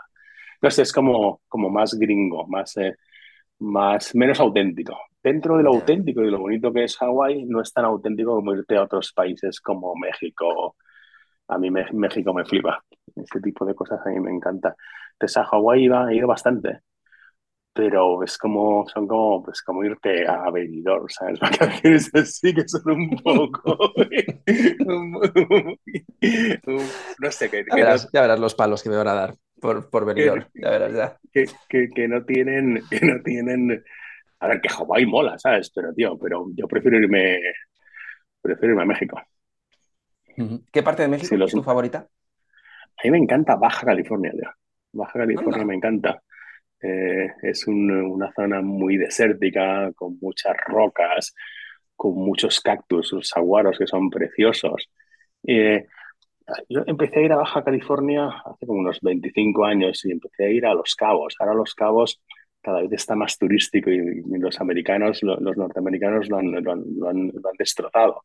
Y ahora voy a una, una, ciudad que se llama La Paz, que está, eh, era, la, era la capital de Baja California Sur está en el mar, sí, está en el Mar de Cortés y es una zona súper tranquila que no tiene tantos, turística, tantos turistas gringos y tiene un turismo más local. que es el que me mola, ¿sabes? El turismo de tortilla y de los tacos y ese tipo de cosas, ¿sabes? El turismo gringo de una cerveza, por favor, una cerveza, por favor. Ese turismo, ese turismo no me, no me da por culo. El turismo Oye, gringo He flipado, he flipado, mucho con cómo la cerveza modelo, hablando de, de, nuestro querido México, eh, ostras, cómo se ha apoderado ¿no? en Estados Unidos. Yo la, la, última vez que estuve aquí yo no veía la cerveza modelo en ningún lado y ahora está en sí. partes. Eh, lo que ocurre es que muchas de las marcas cerveceras norteamericanas han comprado cervecerías eh, mexicanas. Ah, Corona y Modelo son del grupo Budweiser. Anda, oh, no sabía. Pues yo estoy muy bien aquí. La verdad es que hemos eh, nos encanta volver eh, a tu segundo país. La... Mm. Estamos en un barrio donde todo el mundo es súper majo, tío. Que normalmente en mm. Estados Unidos, lo, lo pensábamos estos días, es muy difícil encontrarnos en estados donde la gente no sea maja, tío. La gente no sea educada, donde la gente no te salude en la calle, donde la gente no, no, te ceda el paso. Eh, no recuerdo en Santa Cruz si la gente es así también. Sí, ¿no? Porque en sí, aquí los, los, gringos, los gringos son muy falsos, pero son muy simpáticos. muy educados, muy, superficiales. Muy correctos. Muy, superficiales. Esa primera, esa primera media milla es, es increíble. La gente te ayuda, la gente se involucra, a la gente le mola, ¿sabes? Pero, pero, no, pero cuesta mucho trabajo pasar de esa, de esa distancia corta y, y cuando llegar a hacer amistades, ¿no? Sí, y luego también eh, la cultura aquí es una cultura muy, hay muy, muchos interesados, ¿sabes? Tampoco todo el mm. mundo quiere algo de ti. Eh, y muchas veces la gente se acerca a ti y al final lo que quieren es algo. No... Y ese algo no es tener una amistad, ese algo es que les consigas un deal en no sé qué, o que les ayudes a no sé cuánto, o que te piden un trabajo. Pero en general, eh, la primera impresión de los gringos es, es muy buena, ¿sabes? Son gente muy maja, muy enrollada, muy abiertos. Además, todo el mundo les mola que seas extranjero, les gusta el acento, eh, pues nosotros hablamos de Europa y hablas de España y no sé, y les mola, les mola, o sea, no piensan que España está en México como nos han hecho creer a todos. Porque es que, tío, a, ver, yo, entiendo, entiendo la leyenda negra y que los gringos unos hijos de puta que nos eh, jodieron Cuba, Filipinas y Puerto Rico y que a nuestros pobres colegas mexicanos les robaron la mitad del país pero, pero en el fondo nos quieren. bueno, eso de que saben dónde estamos, habría que hacer una encuesta, porque salen unas cositas por TikTok. Oye, ¿qué pasa? Que aquí TikTok no me funciona, tío. Estoy súper rayado. ¿Por qué no me funciona TikTok? Que no usa, tío. ¿Cómo que no te funciona? Pero ya te has, ya te has enganchado a TikTok, tío. Desde nuestro último podcast, del último podcast que tú me dijiste, tío, tienes que entrar, que sí, que, que, O del primero, no sé cuál, pero, pero es que ese algoritmo, ese algoritmo es droga pura. ¿eh? Pues yo te lo dije, yo lo dije, tío, esto, esto, esto, es horrible. ¿Sabes lo que es un poco una putada, tío? Por ejemplo, si de repente te llega un TikTok de una chica bonita. Y te paras mucho tiempo en esa chica bonita, te, siguen saliendo chicas bonitas y cada Todo vez el más rato. bonitas. Y si de repente tu mujer te mira, oye, ¿qué haces con el TikTok? Y solo salen que salir chicas bonitas, es como, what the Hay que pasarlas a toda TikTok, hostia. me has engañado, hijo puta, me has metido en problemas. Hay que, solo hay que quedarse mirando bicis para que tú Oye, pues la verdad es que no entiendo, no entiendo por qué no te funciona TikTok. Oye, a mí me funciona perfectamente. No me funciona, tío. Y me pasó también ahora que vinimos de Malasia a Singapur, lo mismo. Mm. Llegué a Singapur, dejó de funcionarme. Eh, mm. Salí de Singapur, funcionó perfectamente. Ahora he llegado a Estados Unidos, no me funciona. ¿Tienes una, ¿tienes una IP, un, eh, eh, ¿cómo se dice? Una IP... Sí, el, Sí, el provider. Esto, tío? El, sí. ISP un VPN, un VPN, ¿no? Un VPN. Ah, bueno, no, VPN no estoy usando. Estoy usando una tarjeta SIM de estas. Vale. Eh, ¿Y no tienes, una aplicación de, no tienes una aplicación de VPN y puedes poner, igual si pones Puedo una hacerlo. VPN mm. y me, te pones el VPN desde España, igual puedes entrar. Sí, sí, total, seguro. No lo he hecho, pero seguro que con un virtual proxy lo puedo hacer. Yo no tengo problema cuando salgo de aquí y utilizo eh, la nueva droga, la nueva droga del TikTok. La nueva droga, la, nueva droga, madre mía. Total. Que vosotros en ese sentido, eh, eh, por volver a las bicis, ¿eh? O sea, digo, porque digo, ¿qué, tan, ¿qué tan cómodos estáis con estas nuevas tecnologías en Transition? con TikTok y tal? ¿Qué tal? ¿Sois ahí prolíficos? Creadores prolíficos de contenido en TikTok. Somos muy buenos en marketing, somos muy buenos en branding y somos muy buenos en Instagram. Eh, estamos invirtiendo tiempo y dinero en TikTok y tendremos un canal más robusto en TikTok pronto. Eh, ¿Vendiendo directamente desde ahí? ¿Es un canal que consideráis como para vender no, directamente? No, es un canal, es un canal de marca, es un canal para, para, para, crear marca. Eh, nosotros, vendemos directos y hemos, eh, hemos hecho incursiones de venta directa con nuestro e-commerce en Instagram y ese tipo de, cosas no funcionan. Ya. Eh, al fin y al cabo, no estás vendiendo una camiseta de 30 euros, estás vendiendo algo que requiere tiempo, eh, pensar en lo que quieres. no, es un, no, es una compra de impulso. Eh, entonces, eh, el, el, el, intentar venta directa con canales tipo Instagram no funciona. Al final lo que funciona es crear la marca, ¿sabes? Crear, ese, crear esa, esa imagen de marca y crear el branding y que tú te sientas identificado con esa marca y luego ya buscas un sitio para comprarlo. Pero en ese sentido, TikTok, TikTok pues, pues, esa cantidad de contenido que hay por ahí, eh, al, final, al final funciona. Lo que ocurre es que parte de nuestro equipo de marketing no son demasiado tiktokeros, pero poco a poco el viejo de la empresa se está convenciendo. Estás subiendo la edad, pero trayendo nuevas tecnologías, ¿no? bueno, pero nuevas tecnologías no, pero hay gente, no sé, es curioso como hay gente que, o sea, yo nunca he tenido como como una mentalidad de decir a todo que no. O sea, me, pues, me, considero una persona muy abierta, entonces pues hay cosas nuevas que me gustan, hay cosas nuevas que no me gustan, pero, pero de entrada me gusta investigarlo todo. Claro. Y probarlo. Y no me, sí, no me gustan los estereotipos. Es decir, ese TikTok es para gilipollas que están todo el puto de bailando. No, tío. No es solo para eso. No, no, de hecho, pero si es, yo siempre lo digo, tienes que entrenar al feed, a tu algoritmo, y tienes que echarle ratillo y tener mucho ojo con lo que le dejas ahí esos segundos de atención, porque eso, se te, eso se te va a repetir. Entonces, eh, yo las tres o cuatro cosas, los tres o cuatro temas que me salen en TikTok todo el tiempo, para mí son súper interesantes, tío. Y yo, mm, mi feed de TikTok es súper interesante. Y aunque también me quedaría mirando a chicas bonitas cuando salen, no puedo hacerlo, porque si no, se me guarrea el feed que flipas, tío. Exactamente, ya te lo he dicho yo, tío. Me ha pasado a mí, me ha pasado a mí. Entonces de repente dices, pero ¿qué pasa? ¿no? Y dices, pero ¿por qué? ¿Qué, por qué? ¿Qué pasa aquí? Enséñame eh, tu feed y te diré quién eres. Exactamente. Entonces tienes que tener un poco de lo que dices tú, velocidad y abstemia, ¿sabes? En cuanto que salen las chicas, a toda hostia, quítala de medio. Y... cuando te sale algo como normal, como una, un, descubrimiento arqueológico, pues te quedas ahí media hora. Y, Arqueología, pues te, empieza, te empieza a cambiar el rollo y ya. Las pirámides. ¿Qué es lo que crees que viene los próximos, los próximos meses? Hablábamos el otro día en una de nuestras llamadas que, que, me decías que crees que el año que viene va a ser todavía un año de hostias. De Sí, yo creo que el año que viene va a ser duro, y probablemente hasta, hasta esta fecha del, del año próximo las, las cosas van a, estar, van a, estar, complicadas, va a haber cada vez menos lanzamientos eh, y un poco la gente está preocupada ahora con, con, con, vaciar los almacenes de todo ese producto. Yo estaba, estaba hablando con, con, con, tiendas que venden Transition en Estados Unidos que, es que nos dicen, tío, es que no tenemos espacio, tío. Es que no tenemos espacio para almacenar las bicicletas que nos llegan y que no hemos podido cancelar o que nos han puesto una multa por cancelarlas, entonces hemos decidido tenerlas. No tienen espacio.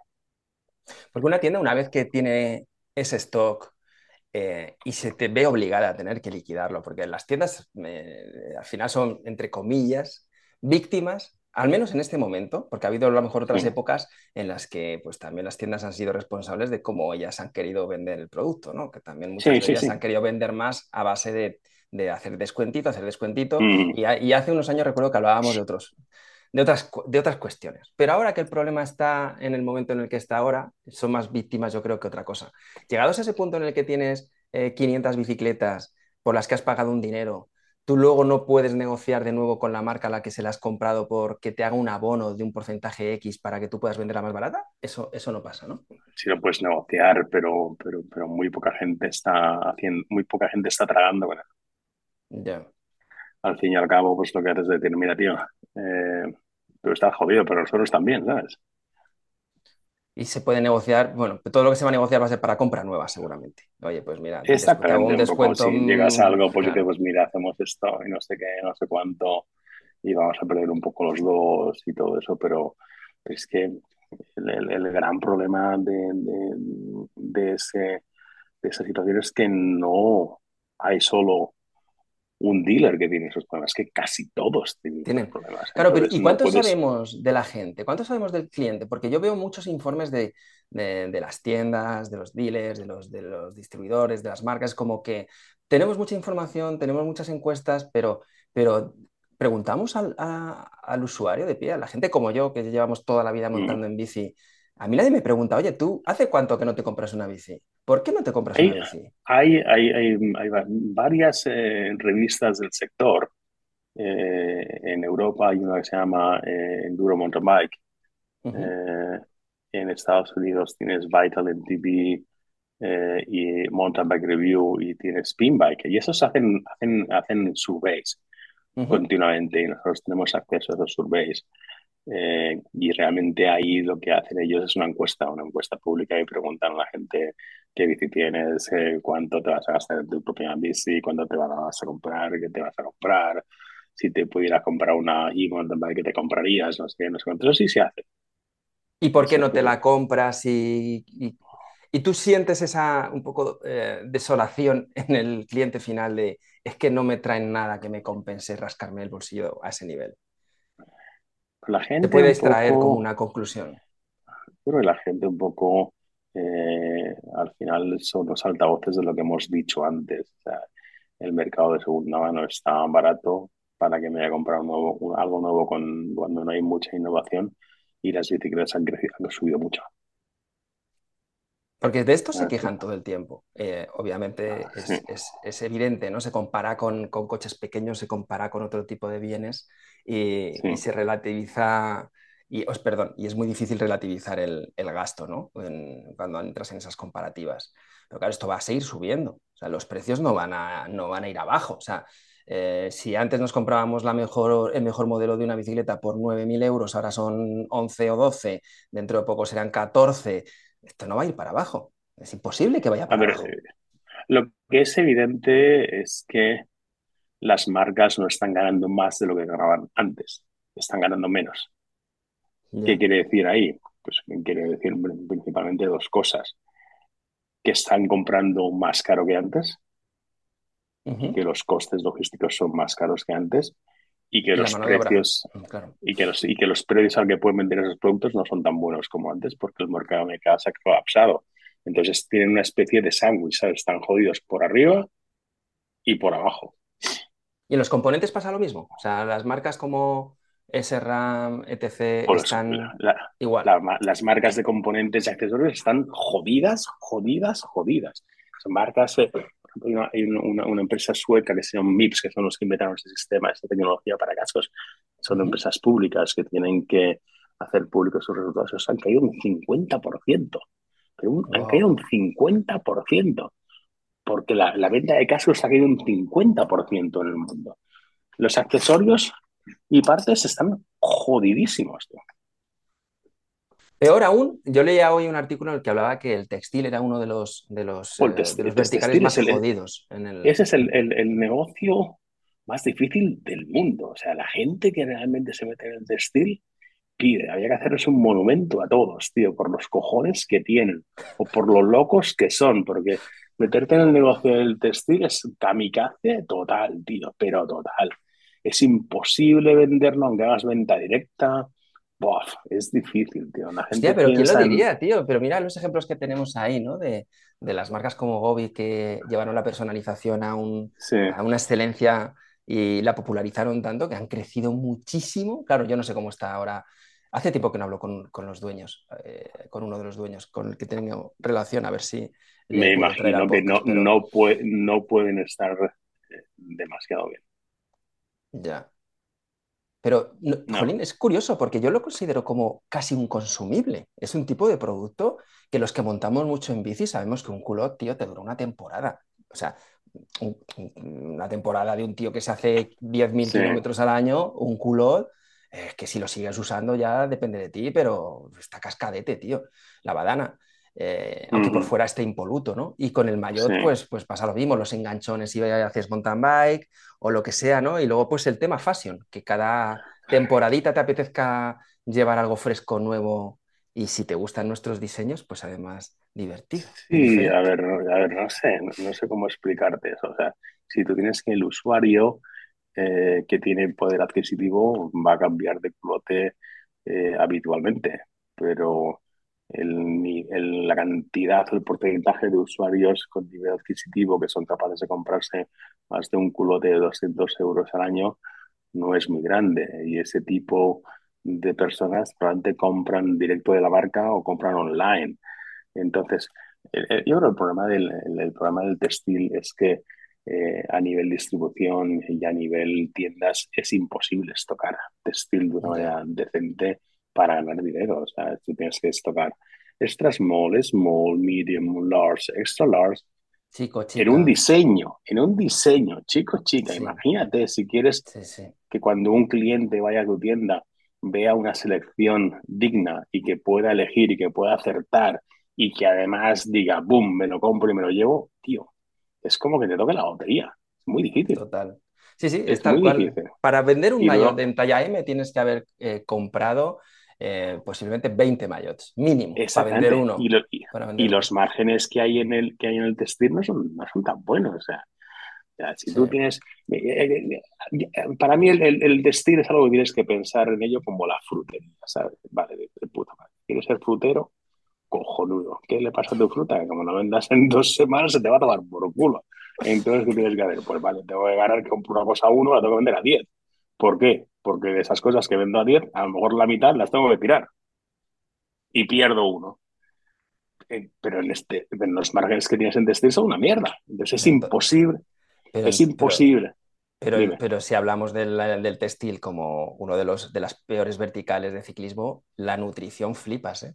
No te quiero contar, eso, por, pues es otra, esa es otra que... porque nosotros en el textil, te digo, hablando de números, eh, ponte que nosotros tenemos entre un 30 y un 40% de margen en textil, ¿vale? Sí. De nuestros diseños, de los que hacemos nosotros, de nuestros propios diseños, el que lo compra, que sepa que ganamos entre el 30 y el 40%. Claro, lo que dices tú, para poder vender un mayor, una equipación completa a un tipo que se gasta 200 y pico euros en la equipación, has tenido que gastar tú seguramente 10 o 15 en estocar todas las tallas y todos los, y todos eh, los eh, modelos y tal. exactamente, exactamente, pero tú vendes directo al consumidor. Sí, sí. Porque si, si además tuvieras que pasar por un dealer, pues estaría tu margen de, de, de, marca y el margen del... O sea, sería una puta locura. Pero luego tienes el eh, tema de que las tallas, cuando las vendes tú directamente y eres un e-commerce como, e como en nuestro caso... Pues haces cambios gratuitos. Sí, claro, sí, es muy complicado. Es, muy, Entonces tú sabes que por, por cada cuatro ventas de cada diez, tú vas a palmar mm. tres envíos. El envío, primer envío gratis, el envío de mm. recogida de vuelta para cambiarle la talla y el próximo envío siguiente. O sea, te cuestan cuatro euros y pico cada envío, nueve, quince, dieciséis euros los vas a palmar. O sea, eso es... Muy complicado, tío. Sí, pero no te caduca, tío. el, el, mayor y el culot no caducan. ¿eh? No es como una barrita. No te caduca hasta, hasta que se pase de moda. Sí, ya, bueno, pero lo puedes tener, lo puedes tener un año en el almacén. Lo puedes tener un año. No pasa nada. Sí, la verdad es que la, nutrición es una puta mierda, tío. Eso es más complicado que la hostia.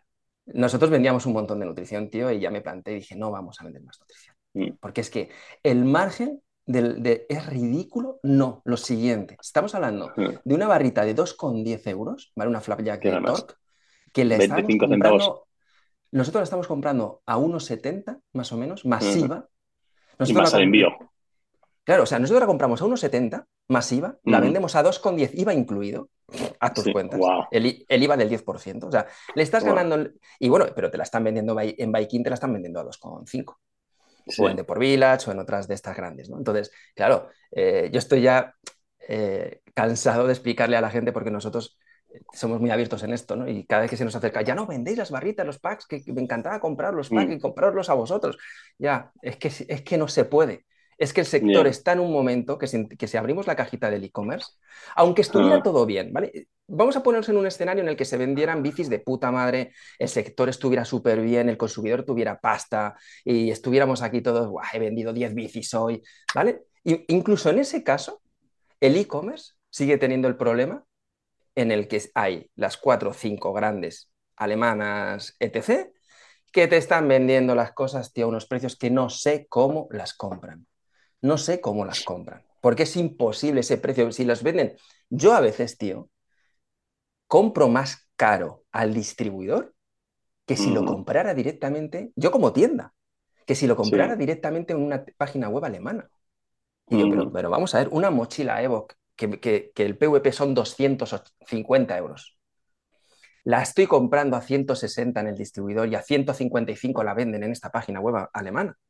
O sea, es que yo soy el primero que le tengo que decir a mi cliente, mira, me sabe mal decirte esto, pero cómprala aquí, porque como sé que el precio es lo que te moviliza, porque no voy a ser cínico en esto, no, no, no voy a poner una venda en los ojos, sé que por mucho que te caigamos bien y te guste el trato y todo lo que tú quieras, tú vas a intentar gastarte lo menos posible porque te cuesta mucho conseguir ese dinero todos los meses y hay que respetar por encima de todo esto, que no sabes la realidad de cada uno cuando hablamos de, es que la gente es muy pesetera, es que no sabes lo que le cuesta a ellos conseguir ese dinero. Entonces, están es, normalmente en, en, esa búsqueda constante de, pues mira, me meto en AliExpress y me compro esta mierda, que aunque me va a durar cuatro días, pero mira, cuatro días de ¿Sabes, ¿Sabes, lo que ocurre? Que al final ese, típico, ese, tipo, ese tipo de estrategia eh, de empresas eh, transcontinentales o continentales lo que hacen es eh, crear un monopolio destrozando el pequeño comercio. Porque esa gente les da lo mismo. Esa gente con ganar un 5% tienen suficiente porque facturan mil millones. Y porque viven de las ampliaciones de capital, ojo, porque ellos conforme, conforme más facturan, más dinero sacan de los fondos de inversión. Porque claro, oye, estoy subiendo mi facturación, ya no facturo 300, ahora facturo 380. Tengo previsión de sí, con un margen mínimo, declarando pérdidas todos los años, porque lo poquito poquito que gano al final lo reinvierto y entonces declaro pérdidas, pero sigo trayendo dinero de inversores, yo sigo creciendo y haciéndome cada vez más grande. Las pequeñas, es imposible que podamos hacer nada. Imposible. Exactamente. O vendes algo que no tiene nadie más, o si vendes algo que otros también están vendiendo, es imposible, tío. Sí, luego al final eh, Internet socializó eh, la venta online, pero Google Ads eh, han destrozado la venta online. O, te gastas, no sé, o te gastas. Yo, yo, yo he tenido contactos con, con, muchas empresas de este sector que, que son grandes operadores online y hay gente que se está gastando medio millón de euros mensual hay una entrevista, hay una entrevista que, claro, sí, sí, hay una entrevista que cito yo mucho del CEO eh, y uno de los owners de Viking, eh, que es Trading, ¿vale? Que es Trading, que tiene Viking, que tiene todas estas, ¿no? Oye, hay, una entrevista ahí pública, no estoy sacando nada de contexto. hay un corte ahí que el tío eh, explica que gastan 30 millones al año en Google Ads, que tienen un equipo dedicado de Google solo a crearle sus anuncios. Claro, hostias, estás compitiendo, estás tú intentando vender una mochila Evo a un tipo en Sevilla que se conecta en su ordenador motivado a comprarse su mochila Evo y busca en Google en mochila Evo, no sé qué, pin, intro, y le aparece el carruselito de Google Ads con la fotito, ordenados por precio, donde hay unos tipos que se están gastando 30 millones al año en colocar su producto por encima del de los demás. Es imposible, aunque tú te gastes 2 o 3 mil euros en Google Ads al mes y tengas presencia ahí, que no vas a competir. Eso es. Esa batalla está perdida. Exactamente. Aunque el sector estuviera bien, Mariano, aunque el sector estuviera de puta madre, el e-commerce está muerto para los comercios pequeños. sí, el e-commerce se, ha convertido en un monopolio. Es un monopolio. Y más que se va a globalizar. O sea, o tienes algo que nadie más vende, que, que diseñas tú, que creas tú, un producto tuyo, una marca, y ahí sí que tienes posible recorrido, o si no. Creo que nos deberíamos, deberíamos dedicar a vender drogas, tío. vender drogas online. Nosotros un carrusel con Google, yo creo con mil pavos al mes. De Google Ads, de Coke, Coke Free Delivery o, o, fentanilo por El fentanilo. Yo nos forramos. Oye, ahí en California. seguro que acabamos en la cárcel. Eh, ¿Tenéis el, el dosis? La marca esa ahí en California, dosis, es la polla esa marca. No sé si vende online, pero nosotros cuando descubrimos esos cigarros electrónicos de marihuana, Pero que la experiencia es guapísima, esa es otro rollo. Tú te metes, es como un Apple Store pequeñita y te atienden como, pues igual, tío, como si entras en un Apple, pero te venden marihuana en, cigarros electrónicos de diferentes tipos, tal. Y bueno, ¿y usted, cómo que, usted qué quiere? ¿Y, cómo te quieres poner? ¿Te quieres poner mucho o cómo poner Exacto. ¿Qué tipo de pedo quieres? Exacto. ¿Quieres, un, ¿Quieres un pedo sexual o un pedo sexual? ¿Espiritual o...? quieres pues el culo o no? ¿Quieres tener mucha hambre después? ¿Estás a dieta? y boom, es como, como un color picker, como un, como un drip de Va a estar chichiche. Pues este es el, tu, tu, porro ideal con tu dosis ideal y vas a tener el mejor viaje del mundo. Yo creo que no podríamos dejarlo el más, el más alto esta conversación. Yo creo que este es el, es el summit. Absolutamente. Pero en fin, eh, tenemos un año duro. Eh, esperemos que la gente de las grandes marcas que lo ha cagado tanto este año no la vuelvan a cagar y no sigan tomando decisiones basadas en sus bonos personales anuales y en su avaricia. Eh, y sigamos eh, luchando por un negocio sostenible en el que todos ganemos dinero, porque ganar dinero está bien, pero que todos lo pasemos muy bien que al final eh, les demos a los usuarios el producto que necesitan, que sigamos innovando y que no nos carguemos el, el canal de distribución clásico porque los dealers eh, tienen su razón de existir y necesitan estar ahí y, la gente que tiene bicicletas tiene que tener sitios a los que llevar sus bicicletas para que se las arreglen y también tienen que tener ese sentimiento de comunidad y salir con la gente de la tienda y con las grupetas. yo creo que, que, la gente que quiere inventar o reinventar el, el, negocio del ciclismo se olvida de todos esos factores eh, de conexión personal que existen. No tengo mucho más que añadir, más que nos acordemos todos de cómo hemos empezado a montar en bici, que ha sido gracias a las tiendas de barrio con las que hemos ido ahí a conocer a la gente, los que nos han hecho pasar ahí tardes de puta madre simplemente mirando bicis, porque el otro día yo recordaba que nosotros íbamos a tiendas muchas veces solo a mirar, mirar bicis, a mirar una, tu tienda. La tienda que tenéis, que, que ha sido una de las tiendas más grandes, exclusivas y dedicadas al enduro y al mountain bike en todas sus variantes y que eso era una delicia, eh, pasearse por el, ETM Racing eh, y ver todas las cosas que algún día esperabas comprarte, ese, ese, esa pared de cuadros, ¿no? que te imaginabas montajes con cada uno de los cuadros. Eso no puede desaparecer, o sea, eso no, no, tiene ninguna... Y antes, de eso yo recuerdo ir a Bicicleta Sotero o ir a Bicimanía eh, o ir a Mammoth. Es que exactamente eso no, no puede desaparecer no, no, no, puede, no puede desaparecer. No, hombre, depende también mucho de los usuarios, de, esa forma también de los usuarios de, de, interpretar este, esta afición, que es que esto es montar en bici, esto es montar en bici con tus colegas en, el monte, no es más, déjate el relojito, déjate lo que quieras, y da igual, esto es de montar en bici. Esto de, echarte unas risas y acabar luego en un bar eh, tomándote una Coca-Cola y un bocata, ¿sabes? Pasártelo bien, ir de un punto A punto B y luego poder compartir tu experiencia con, con gente. Yo eso creo que los americanos lo hacéis muy bien, tío. Yo, yo tengo mucha envidia cuando vengo por aquí y, cuando he montado contigo en bici en Santa y todo esto, de, hostia, es que la vibra que hay en Estados Unidos es, es más el rollo que teníamos aquí en los años 90 que, se, eh, en, que en, España, perdón, que se, que se ha ido em, haciendo muy pro, tío, profesionalizando mucho se ha ido creando mucho ese perfil de mountain mm. biker quemado, de que todos los días con los vatios, que no sé qué, y dejándose, dejándose a un lado el, explorar caminos nuevos, el no repetir rutas si no es estrictamente necesario, el llevarte una mochila para poder llevar un mm. montón de cosas no tantas como llevas tú, que tú llevas... Yo soy un puto mochilero, un mochilero, tío. todo eso, tío. No es cuestión de nostalgia de, de, que somos unos carrozas, tío. Esto es que este deporte es así. Es que es así. ¿Sabes? lo que, es, muy curioso? lo que es muy curioso en Estados Unidos es que la gente eh, cada vez monta menos con ropa técnica. O sea, hay un montón de gente que monta con camiseta, tío. Con camiseta y con pantalones vaqueros, tío. Esas generaciones nuevas, tío, que montan con las camisetas más cutres del mundo.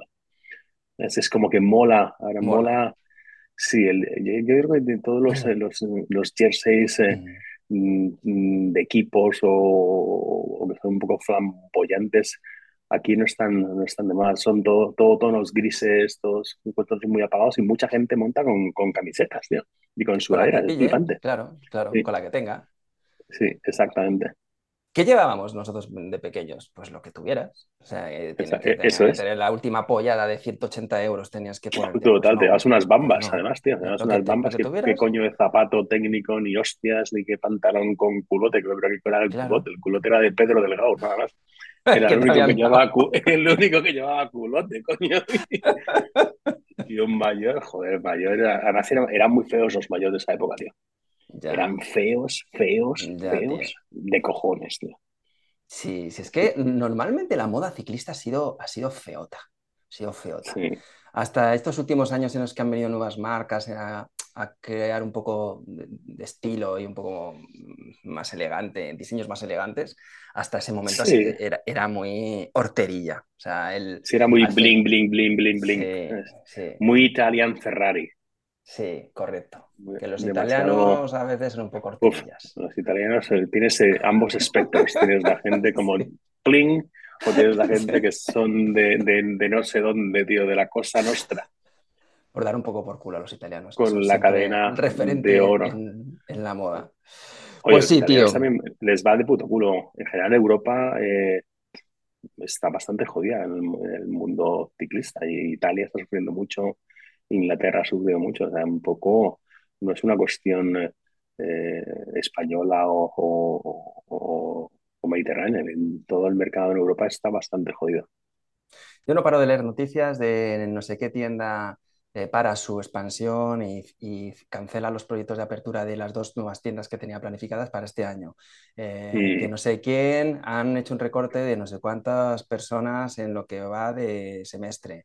Eh, no paro de, de, leer titulares que son poco alentadores, que luego ves las cifras de ventas en AMBE eh, que publicaron hace poquito del último semestre o del año pasado y dices, bueno, hemos bajado poco con respecto al año pasado, tampoco hemos bajado tanto.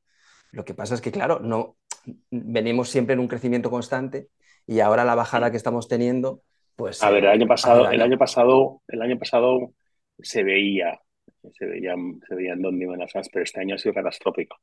Ya. Eh, si hacemos otro podcast el año que viene, cuando tengas resultados del AMBE, vas a ver que va a haber un ostión. Del 2023, ¿no? Brutal, o sea, así que, eh, pero, pero en, en, en, España y en toda Europa. Yo tengo gente que me dice que, que, el, que el, grupo PON están poniendo bicicletas en depósito en las tiendas en, en Inglaterra, ¿sabes?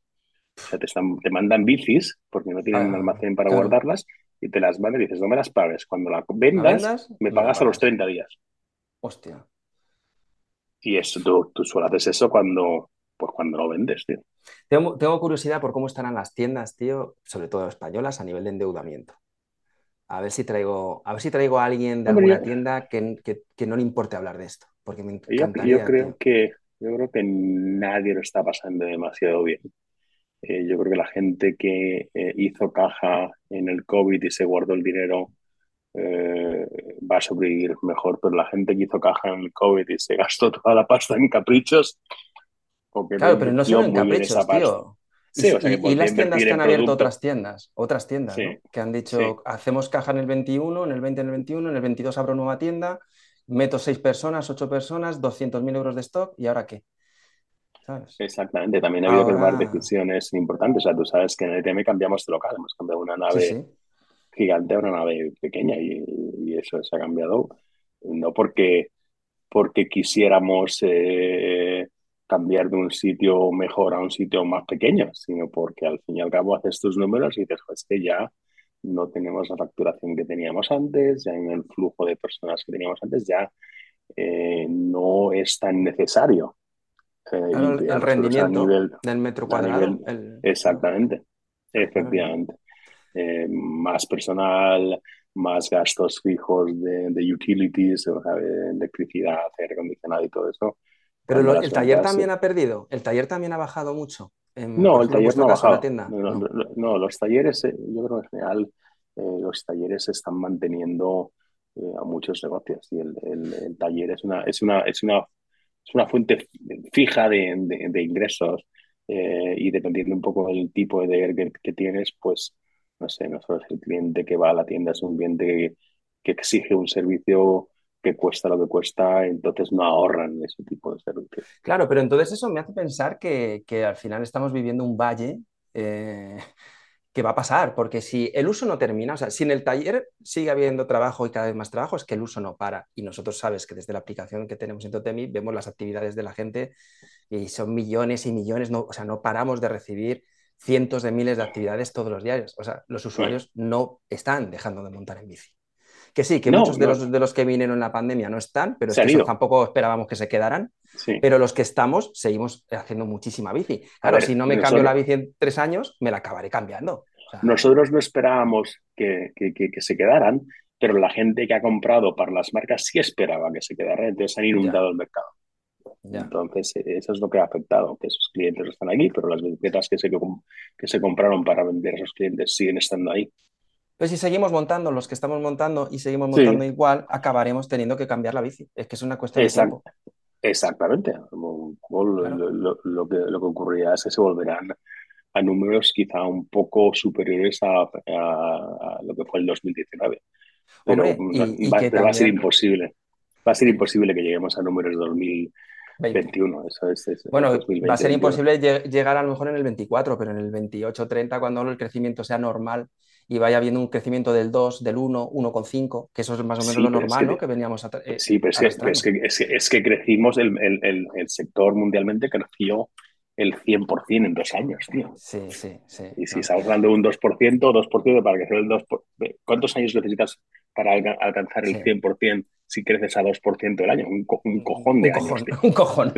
Sí, no llegaremos, no llegaremos a esas ventas, pero también, oye, hay algunas, algunas innovaciones que tienen que venir por parte de la electrónica y ciertas tecnologías que estoy seguro que movilizarán la cartera del, usuario cuando de repente aparezcan cosas que digas, ostras, ¿qué me estás contando? Que con mi móvil puedo setear las suspensiones eh, y ponerme la configuración de Nino Suter desde el móvil en, mis suspensiones, que no tengo ni puta idea de si me va a hacer mejor o no, pero yo quiero eso.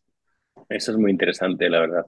La tecnología todavía no ha entrado claro, de lleno en el mundo del ciclismo, ha entrado muy poquito.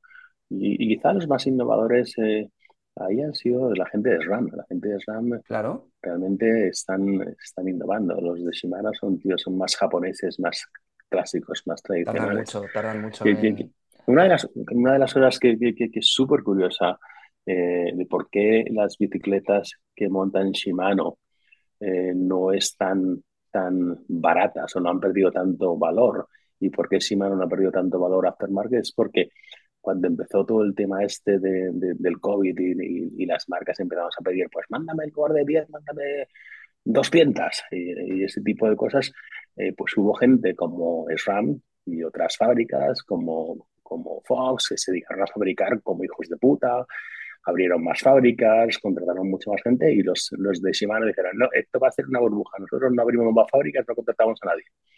Que tienes que esperar un año, te jodes, esperas un año. Y esa gente está ahora de puta madre, cuando los demás están jodidos. Joder. Pues fíjate que SRAM le han metido muchos palos con esta nueva el, este nuevo lanzamiento en mountain bike, del nuevo cambio, la patilla y, estas hostias. Eh, pero joder, yo ole sus, ole sus huevos en innovación, la electrónica, las suspensiones, o sea, ole sus huevos. Porque, porque este deporte siempre nos ha convencido a los usuarios a base de traernos algo que nos hacía babear. Eh, la nueva rueda, el nuevo tamaño de rueda, la tija telescópica, no sé qué, el cambio electrónico inalámbrico, el, los eh, frenos de disco, tío, es que imagínate, es que, si no me traes innovación, si no, si no innovas de verdad a ese nivel, es que sigues, con tu, sigues con tu VH California de 1987. Bien jodidas de conseguir, eh, que son ahora las XL2 estas. De verano azul, tío. ¿Te acuerdas? ¿Tú, ¿Tú viste ese verano azul o no? Hombre, claro. Claro, claro. Yo, y lloré, lloré ahí en el último episodio, como todos. El, el chanquete. Pero sí, tío, tiene que venir, tiene que venir un nivel de innovación potente para que... Yo siempre me, me quedé con, con, con, la cuestión esa. Había una chica y un viejete. Yo siempre que, pero el viejete se estará, se estará cogiendo a la chica, ¿no? Te has quedado ahí. El, viejete te refieres al chanquete, ¿no? Sí, sí, sí, sí. Pero había una, una chica ahí que era como... ¿Era profesora o qué era? no sé. Pero era como, como, como, como un amor, un amor. Ah, entre- que- pero no te refieres de los niños, te refieres de la No, no, como medio, adulta. No, este es Ma- Mariano en, est- en estado puro. No, no, no. No, no, no, de los, no de los niños. Eh, ¿cuál es la última favor. obra que has hecho por casa? ¿Cuál es la última obra artística que has hecho en casa? Pues eh, la verdad es que no, no sé.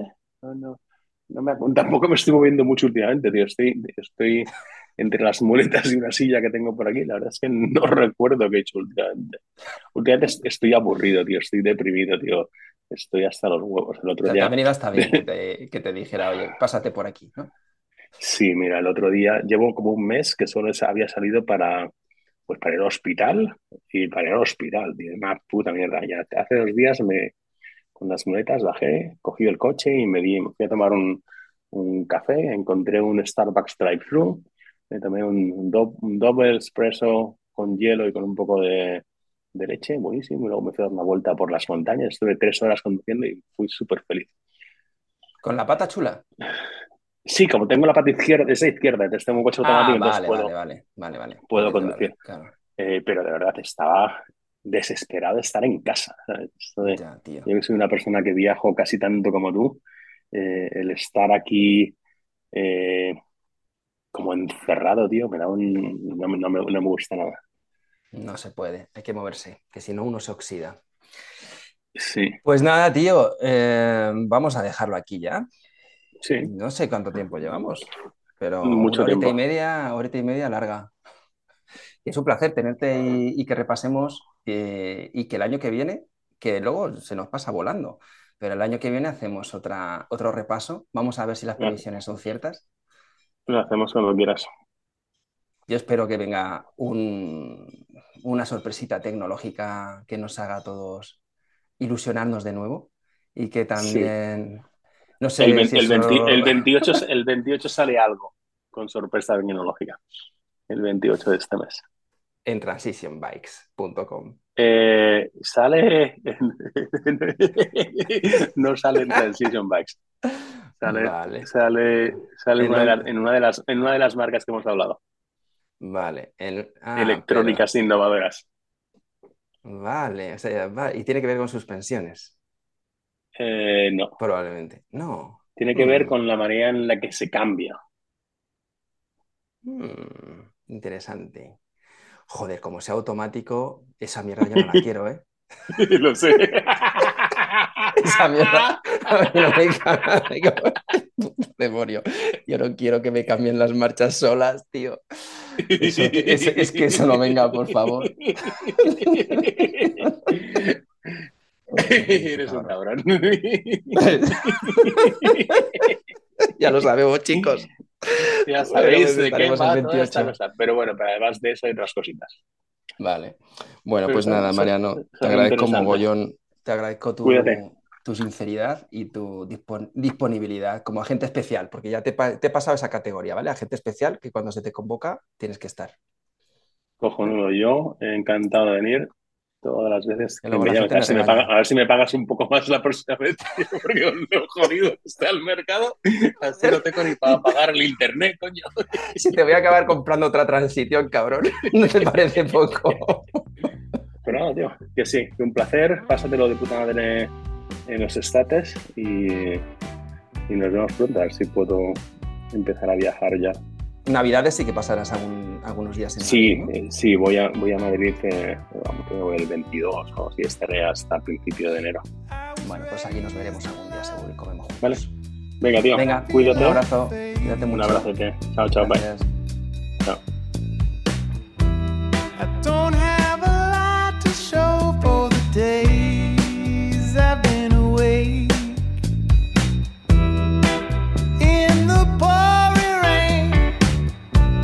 I think about you constantly. The Sundays don't feel like they used to. Where did you go?